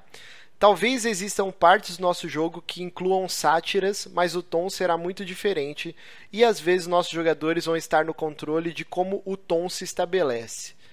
Ele falou, falou e não falou porra nenhuma, né, cara? Nada. É, cara. É, vai ser um jogo online só. O que, você tá fazendo, meu amigo? Ó, é um jogo aí que isso, tudo. isso é estranho, Porra, né? ó? Everywhere Molyneux. está sendo construído com a engine Lumberyard da Amazon. Nunca ouvi falar dessa engine. E será lançado para consoles e PC. O estúdio de Benzes, Exclusivo para Kindle, né? Isso é incrível isso. o estúdio de Benzes foi criado com outros dois veteranos de GTA, Colin Entwistle e Matthew Smith, e já conta com 30 pessoas. Cara, quem tá esperando um jogo AAA nível GTA, acho que abandona o barco aí que É, com, com tanto de pessoa que tem aí envolvida. Só, só se o estúdio estiver crescendo ainda, esse jogo vai É. sair daqui a cinco anos, ele ainda, porque o estúdio não tem nem nome ainda, né? Pelo que o nosso excelente chat disse pra gente de uma forma muito, muito bonita. É, então, sei lá, pode, puta, o cara pode estar só com aquele tá embrião de ideia ainda. Eu não sei o que tá acontecendo com o chat hoje. O pessoal acha que tá Agressivo, bastante agressivo, Eu, né, eu não cara? acho, acho que tá, tá normal, tá engraçado aqui, ó. O Power Otaku falou Batendo que a, gente hoje. a Amazon tem uma engine que todo mundo que experimentou falou que não perde nada para a Unity. Olha só, hein? A gente tá aqui menosprezando. Mas Então, é então vai ser joguinho de Unity, vai ser isso. O Jim Starlin vai fazer um vídeo mostrando que ele o Inside foi feito na Unity, fiote. Lá Eu tô zoando, cara, muita coisa boa. O Ori foi feito na Unity. Sim, sim, sim. Tem muito jogo bom na Unity. Não, mas o cara, o cara tem moral. Pode vir coisa foda aí. Meu TCC foi feito na Unity. Olha só. Muita coisa boa. Todo mundo conhece. Pegou o diploma? Ainda não. Mas eu passei no TCC. Então. É, é alguma coisa. Melhor que nada. Vamos lá, então vamos para o tópico do programa. Que é o que? Marvel anuncia parceria com a Square Enix para produzir jogos sobre os Vingadores e outras de suas franquias. Pera aí Ai, que eu vou pegar aqui o vídeo. Vamos assistir o trailer. Ó, esse aqui é o Trailercast. Trailercast. É trailer, é um teaserzinho, aquele É, um famoso teaser de- porra nenhuma. 40 segundos, sei lá. Pô, 51. Pera aí, pera aí. Vamos lá. É, vou soltar aqui no 3, 2, 1 já, tá? Ou sem o já. Tenho já. Tá. 3, 2, 1. They say the time of heroes Tenho já is pro programa ficar mais curto. Ó, apareceu um óculos aqui do quebrado, prova- provavelmente Tony Stark. Ou do Ciclope. Não, não não é Ciclope, Ciclope é da Fox. Ó, o martelo do Thor. Ou do Pedreiro. Ó, Crystal Dynamics, hein, cara? V- Vamos falar bastante sobre isso. ó. A história Aqui vai o- ser uma merda. O braço do. Homem de Ferro, tudo fodido. Eidos Montreal, que fez o Deus Ex. Need heroes. Vai ter level up. Escudo do Capitão América. Escudo do Capitão América. A América é incrível. parece. E aí o símbolo dos Avengers, tudo estrupiado. Reassemble. Johnny, você que é o nosso perito em inglês, o que, que é reassemble? Porque o bordão dos Vingadores é Avengers Avante. Assemble, né? Que é Avante Vingadores. Mas É que Assemble é não é Avante. Assemble é meio que se juntar, né? É meio que se agrupar. Isso, é E reagrupar, né? É, Então é rejuntar. rejuntar. Que é o que o pedreiro faz. Exato. Quando ele isso coloca o é piso, dele apareceu lá. Quando o é pedreiro põe o piso, ele, ele reajunta. Mas assim, ó, vamos falar então, vamos começar a devagar aqui, ó. Eu fiquei triste e feliz. Por quê? Crystal Dynamics é a empresa responsável pelo reboot de, de Tomb Raider, que é. São dois jogos que eu amo de paixão, cara. Por mais que o Bonatti zoou que a história é um pouquinho fraca, é, não é um Uncharted gosto da vida. jogo caramba. Mas o jogo é tão bom, mas tão bom, tão bom, cara, que eu amo de paixão. E aí eu fico É, triste. não, eu, eu não acho. Eu não colocaria tantos tão bons assim. Eu colocaria no máximo dois. Uhum. Vocês lembram que ano passado surgiu lá um, um cara no metrô lá de Montreal, tirou uma foto do maluco com notebook e mostrando, né, que o, o nome do novo Tomb Raider e quem estaria trabalhando seria a Eidos Montreal e não a Crystal Dynamics. Uhum. Aí eu fiquei bem triste A história vai continuar uma merda. Então provavelmente tá confirmando essa notícia que a Crystal Dynamics, desde que terminou Mas, o Tomb Raider, o Rise, deve estar trabalhando já nesse jogo dos Vingadores. mas, mas a Eidos também tá envolvida, né? Então. Ah, sim, mas é. Eles dão ênfase no trailer pra Crystal Dynamics, e aí o que eu Sim. tava lendo em outros sites é que uma parte da Eidos Montreal vai ajudar também no desenvolvimento. E a Uhum. princípio esse jogo dos Vingadores está previsto Soul 2018. Oi? Ou seja, a gente não vai ter a Soul River tão cedo. É, não vai ter Soul River. É, esse jogo dos Vingadores está previsto para 2018 e demais franquias da Marvel de peso terão Uhum. jogos também nessa parceria com a Square. Eu, eu não sei se você viu um outro link que eu mandei depois saíram mais notícias, mas pelo que eles falaram, parece que eles, eles é um negócio tá muito ambicioso, porque parece literalmente que vão ser vários jogos que vão se juntar nos Vingadores no, no estilo dos filmes, tá ligado? Vários jogos in- intercalados, assim, um, um com o outro. Então, é, eles não explicaram tão bem ainda o que é, mas parece que vai ser algo muito, muito. é, Chama The Start of a Multi-Game Collaboration between Marvel and Square Enix. Então, isso Parece dá que eles medo. estão querendo criar um universo gigante pra juntar todos os jogos. É interessante você é porque, ver a assim, galera é com essa ambição. É que deu certo, né, com Final Fantasy XIII, e acho que eles podem replicar a experiência. É isso que eu ia falar. Eu, eu ia falar a Square. A Square não tem um grande legado de MMOs, mas aí eu lembrei que o Final Fantasy é o 13, né? Que, que é um online. Não, o Não, não, mas. É o 14, 14. 14. virar 14, o MMO, pessoal tá elogiando bastante. Sim, o pessoal elogia, Sim, sim. ele tem, tá até hoje forte, volta e meia sai coisa. E aí me dá Desde que medo. recaram ele do zero, falam que foi muito bom. Me dá medo quando eles falam que eles estão construindo um mundo que as pessoas é, jogarão por muitos e muitos anos. Me parece que isso pode ser um, um MMO, Um da MMO. Marvel. Então, e, puta, eu que também tava achando velho. isso, mas quando eles falaram no lance de. Oi, Johnny? Novo DC Super Heroes. É, lá, o DC MMO. Universe, né? É, DC O free Universe. to cara, player em. chato pra um caralho. dia. Não, mas eu, eu acho. Eu tava com esse medo também, Márcio, mas depois que eles falaram que vai ser multigames, whatever, sei lá o que lá, a junção do- da piroca toda. eu- Eu acho que não, acho que o que eles querem dizer é realmente que eles estão criando um universo que vai ser explorado, sei lá, talvez anualmente. Não, Não sei, sei. sempre com algum jogo saindo de algum dos personagens, Pô, cara, mas se todos for, vão se ligar de alguma forma. se de repente for uma parada tipo Destiny, vamos colocar assim, um, um mundo gigante com um hub legal pra você fazer missões e não sei o que, talvez seja legal, não sei. É, sabe outra coisa que, que dá medo? É que a Disney vai engolir o universo, né, cara? Porque Ah. daqui a pouco a gente só vai ter jogo AAA das franquias do- da Disney, né? Porque, ó, o, o, o Respawn Studios não vai fazer um novo Titanfall porque já tá trabalhando num jogo de Star Wars. Aí você tem a DICE que tá trabalhando no novo Battlefront. Aí agora você Já tem tá a... no novo? Sim, sim, vai lançando que vem. É, a Crystal Dynamics e uma parte da Eidos Montreal vai trabalhar nesse jogo dos Vingadores. Tipo, mano, todos os estúdios AAA vão começar a trabalhar pra Disney, cara. Aí é foda, né? Ninguém vai lançar franquia próprias. É meio assustador. É, isso. eu não lembro quem, quem tá fazendo um jogo do Carros também agora, você viu? Sim, sim, um jogo baseado no carros também. É. Cara, assustador. A Disney tá dominando o mundo. tá? Tipo, É, a Disney tá fazendo o que ela sabe fazer, ganhar dinheiro. Só tem que ver se ela vai fazer direito, né? E, e é bizarro se a gente pensar que assim, a DC, ela. é- é- é muito por causa do Batman, né? Da trilogia. São quatro jogos, mas a gente só fala da trilogia Arkham. Ah, Que são jogos mega elogiados, né? Os jogos da Rocksteady, né? Os jogos da Rocksteady. Porque tirando. Apesar que o Injustice, cara, me parece um jogo com bastante alma. Eu joguei só o 1, quer dizer, o 2 nem lançou, Uhum. não tem como eu ter jogado o 2. Exato. Mas ele me parecia um Não, ele é um jogo, jogo mais divertido para fãs de quadrinhos do que o Marvel vs Capcom da vida. Que, que o, eu entendo que o público de jogos de luta gosta de Marvel vs Capcom, mas pro fã de quadrinho, que talvez não se ligue tanto no mundo dos fighting games, eu acho que o Injustice é um jogo mais atrativo. E o 2 tá parecendo bem legal também.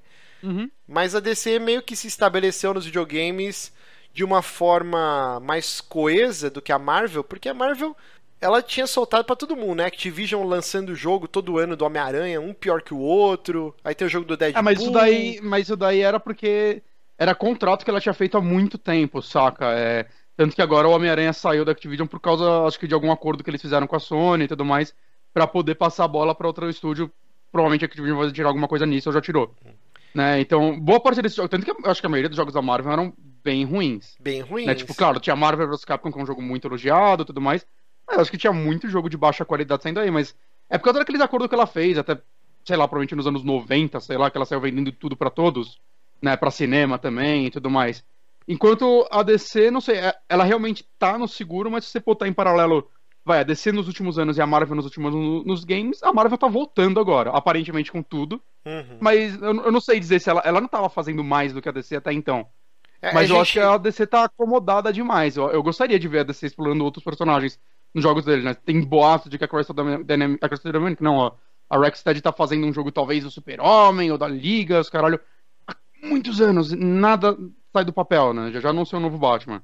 É, eu bizarro, gostaria de ver bizarro. ela explorando mais. Porque, porque, porra, tem, tem conteúdo pra caralho, assim, de. Tem muitos personagens de quadrinhos que você consegue pensar na gameplay fácil na sua cabeça. Só Super-Homem é difícil. Eu não Mas lembro personagens, agora, tá? mas as licenças da Marvel eram todas da Activision? Porque eu não lembro. Cara, só saía jogo da Activision. Eu acho que boa parte é. O, eu não sei, aqueles X-Men Legends era da Activision, Hum, Marvel. Ultimate Alliance. Então, Que não foram relançados. eram né? outros estúdios subsidiários da Activision. Eu sei que é a Activision que, Activision, que né? publicou todos, esses Ultimate Alliance da vida aí. Uhum. Mas é, É, mas eu é legal que vendo. tudo. O Deadpool da Activision. Sim, sim. Agora que eles se libertaram das amarras da Activision, é interessante ver que ele tá, ela tá pulverizando, né? A Disney, Uhum. por exemplo, o Guardiões da Galáxia vai ser até o Telltale. Então vai ser um Ah, estilo sim. de jogo. É, o Homem-Aranha é a Insomniac que tá fazendo, exclusivo de Play 4. Esse e vai ser parece que muito- vai ser um jogo foda. É, Aí Uhum. agora esse dos Vingadores, Crystal Dynamics. Então me parece que ela tá pegando, escolhendo a dedo estúdios e as franquias-chave pra, pra produzir jogos. E, pô, tomara que sejam jogos bons, Mas- né? Mas eu, não sei, eu- é, é que é bizarro que assim, a Crystal, a Crystal Dynamics é uma empresa que eu tenho muito na minha cabeça, vai, o Tomb Raider agora, né? Que é o que ela tá Uhum. fazendo nos últimos anos, de verdade e tudo mais, né? Sei lá, Tomb River não conta, era outra galera que tava lá nessa época, era outra empresa, basicamente. Eu não consigo imaginar um jogo do Vingadores com ele, porque um jogo de heróis eu imagino, dos Vingadores em particular, eu imagino sempre algo ágil. Porra, mas E- você vai falar que Tomb Raider não é ágil? É super ágil, cara. Eu mais ou menos, Ju? né, cara? Porra, eu acho que É, eu acho que ele é um jogo. Ele tem momentos de ação, tudo, mas ele tem muita coisa que é calma, paciência, estratégia, você pensar antes de atacar. Uhum. Então vai pensar ser- antes- O que eu imagino é, eles vão fazer algo completamente novo, assim, acho que não vai dar pra levar como base o que eles fizeram antes pra o que eles vão fazer nesse jogo. Eu acho que, Eu eu acho que imagino. não, cara. Imagina, assim, tirando a zoeira inicial, que vai ser um MMO tal, que pro- por favor não seja isso, mas eu Não, consigo imaginar um, 2017, gente, chega de um MMO. jogo de mundo aberto. é, o que dá a entender pelo trailer que os Vingadores foram destruídos por algum super vilão. E o Reassemble, no caso, é tipo, vamos se reerguer das cinzas e, e talvez você jogue com outros personagens é, novos que não sejam o Uhum. Homem de Ferro, o Thor, o Hulk, o Capitão América. é, O que porque- tá parecendo é que o primeiro jogo vai ser literalmente dos Vingadores, né? Porque é o que escreve na tela e tudo Não, mais. sim, mas é, tá pra É, o- 2018. Não, não, é então- o dos Vingadores. Não, então, o que eu tô falando, porque quando, ele- quando eles falaram que vão ser vários jogos, na minha cabeça os Vingadores seria o último a sair, não o primeiro, saca? Mas aparentemente não, senão eles teriam mostrado outros trailers antes. Uhum. Mostrando o que aconteceu até então, sei lá, ou talvez até pra você ir acostumando com o gameplay de cada personagem, pra depois fazer algo com todos. É, Aí eu não, tô, eu não consigo imaginar o que eles vão fazer nesse jogo. É, então, assim, a gente pode confabular aqui. Eu imagino um jogo de mundo Uhum. aberto, com cenários gigantescos pra você explorar, e você sendo um herói novato. Tentando, tipo, reestabelecer os Vingadores. E aí as grandes Uhum. figuras, né? Que nem eu falei, o Thor, Hulk, Capitão América, Viúva Negra, o Homem de Ferro, sendo. é, talvez eles estejam mortos ou Doutor, uma todos assim. destruídos e tipo e você tem que reajudar eles a se reerguer pra destruir Meio, essa grande meio todo ameaça. jogo da.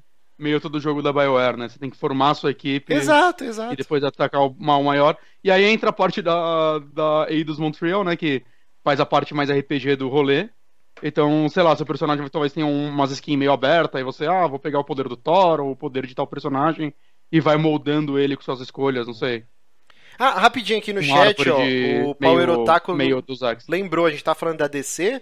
A DC tá super bem estabelecida com o. com a Telltale, né, cara? O jogo do Fables maravilhoso e o do Batman muito bom também. Verdade. É, a gente verdade. tinha esquecido de falar. Fables. Mas foi.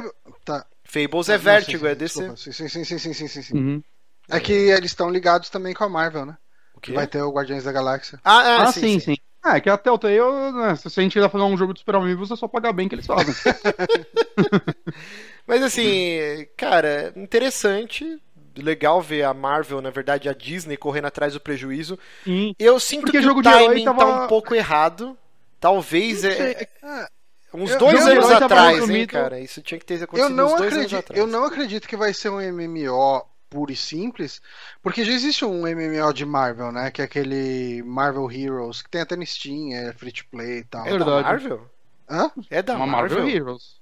Marvel Heroes. Ah, tem, tá, não. Putz, no tô viajando, tô viajando. Tô pensando em outro MMO de herói que tinha. Não, tinha o DC Universe, né? Que a gente Não, é que tinha um outro além desse de herói também, mas eu, eu acho que ele não tinha ligação com nenhum estúdio. Entendi. É, mas eu não sei, eu acredito que não seja um MMO puro e simples por causa desse jogo. Mas nada impede que seja, né? É, então, mas eu espero que não, porque, tipo, se fosse um MMO, porque ela ia chamar, tipo, a Crystal Dynamics, tá ligado? Que não, não é uma empresa de MMOs. Hum. Saca? Eu acho que ela fecharia um acordo com uma empresa mais focada nisso. Sim, sim. Por isso que eu acho que é um jogo de aventura mesmo, não tem nada a ver de MMO. Tomara. E- Talvez tenha alguma coisa multiplayer no meio, né? Mas. Não sei, eu, eu espero. Eu espero uma boa campanha, porque, como eu ia falar, é, jogos de heróis, em- de modo geral, estavam resumidos, assim como jogos de filme, né? Mas de heróis em, particular, a jogos de celular. Ó, Sim, o Paulo Henrique tiraram. falou um negócio legal aqui, tipo, um Vingadores Musou dava uma chance. Podia funcionar. Ah, eu acho que é um- o Musou é um gênero tão, tipo, japonês, que não é tão forte no ocidente, Né? que os caras não iam dar as franquias E não é a Bandai que tá principais, fazendo. é, não ia rolar. Mas, mas eu achei. Eu acho que o problema do Musou, pra, pelo menos pros Musou que eu joguei, é que, assim, o Bonatti jogou Zelda, gostou pra caramba, mas os que eu joguei eu achava as mecânicas muito zoadas, sabe? Muito mal feito, sabe? É, é muito toscão, sabe? Muito. é, É um estilo muito simples, ele é, ele é muito mais focado em mecânicas do que. Sei É, lá. Então, combate. Eu acho que elas. É que eu não Le- sei quais você jogou e eu não, não, não joguei muito, saca? Eu não jogava Uhum. desde o Play 2, aí recentemente eu joguei o Zelda pra caralho. Né? Eu devo jogar o Berserk agora quando sair. Né? Então eu, eu, eu não consigo acompanhar e traçar uma evolução do estilo pra saber Eu joguei se. pouco, tá eu joguei. bom. aqueles, sei lá, aqueles. Dynasty Warriors. Dynasty Warriors, porra. Mas Heroes, assim, o- é. uma coisa que, que, que eu mais gostei de tudo dessa matéria que saiu. Inclusive, a gente eh, recebeu no e-mail um press release gigante do, do PR da, da Square. Esse cara ele não manda jogo pra gente, mas notícia, cara, ele poderia fazer as pautas do Super Amigos. Jogo que é bom ele não manda, mas todo dia ele manda e-mail com notícia. Um beijo pra você, PR da Square, que nos odeia e não manda jogo. Mas o, o mais legal é que assim, eles falam, não vai ter vínculo com os filmes, o que dá a entender. É uma história 100% original, sem amarras com o universo cinematográfico. E isso é a melhor coisa, cara. Porque a gente sabe como que funciona jogo baseado em filme, né? É muito difícil ser algo bom.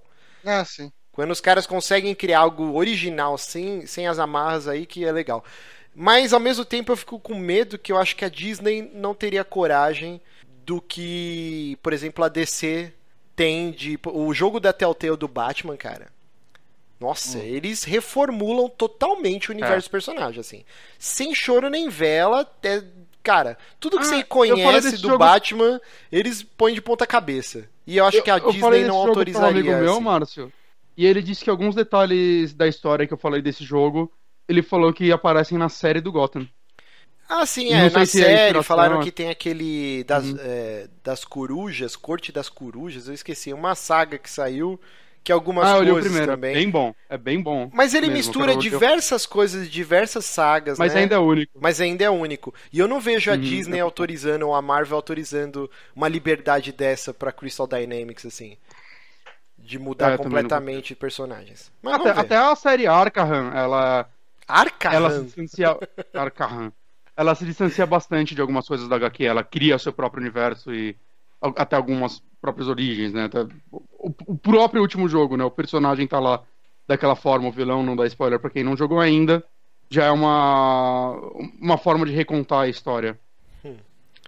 Mas é isso então. O anúncio saiu hoje, vamos esperar por mais notícias, mas tá previsto para 2018. Então já deve estar bem encaminhado, né, o projeto. Eu acredito que desde que terminou o Rise, a, a Crystal Dynamics já deve estar trabalhando nesse projeto aí.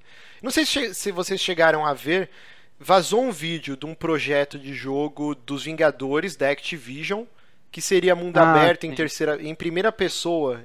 Cara, era Eu meio vi, bizarro assim o jogo, mas era interessante. Mas era também um vídeo de um- uma versão pré-pré-pré-alfa, Sim, né? sim, então não dá pra julgar tanto. Era só aquela, aquela te- aquele teste de conceito. Mas provavelmente não deu certo, porque eles mesmos cancelaram o rolê.